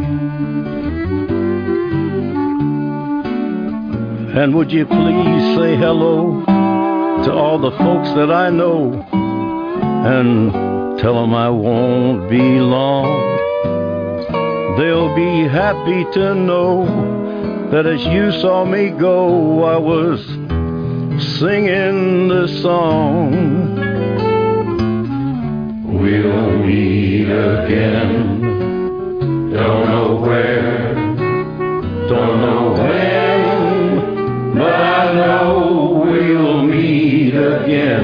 some sunny day.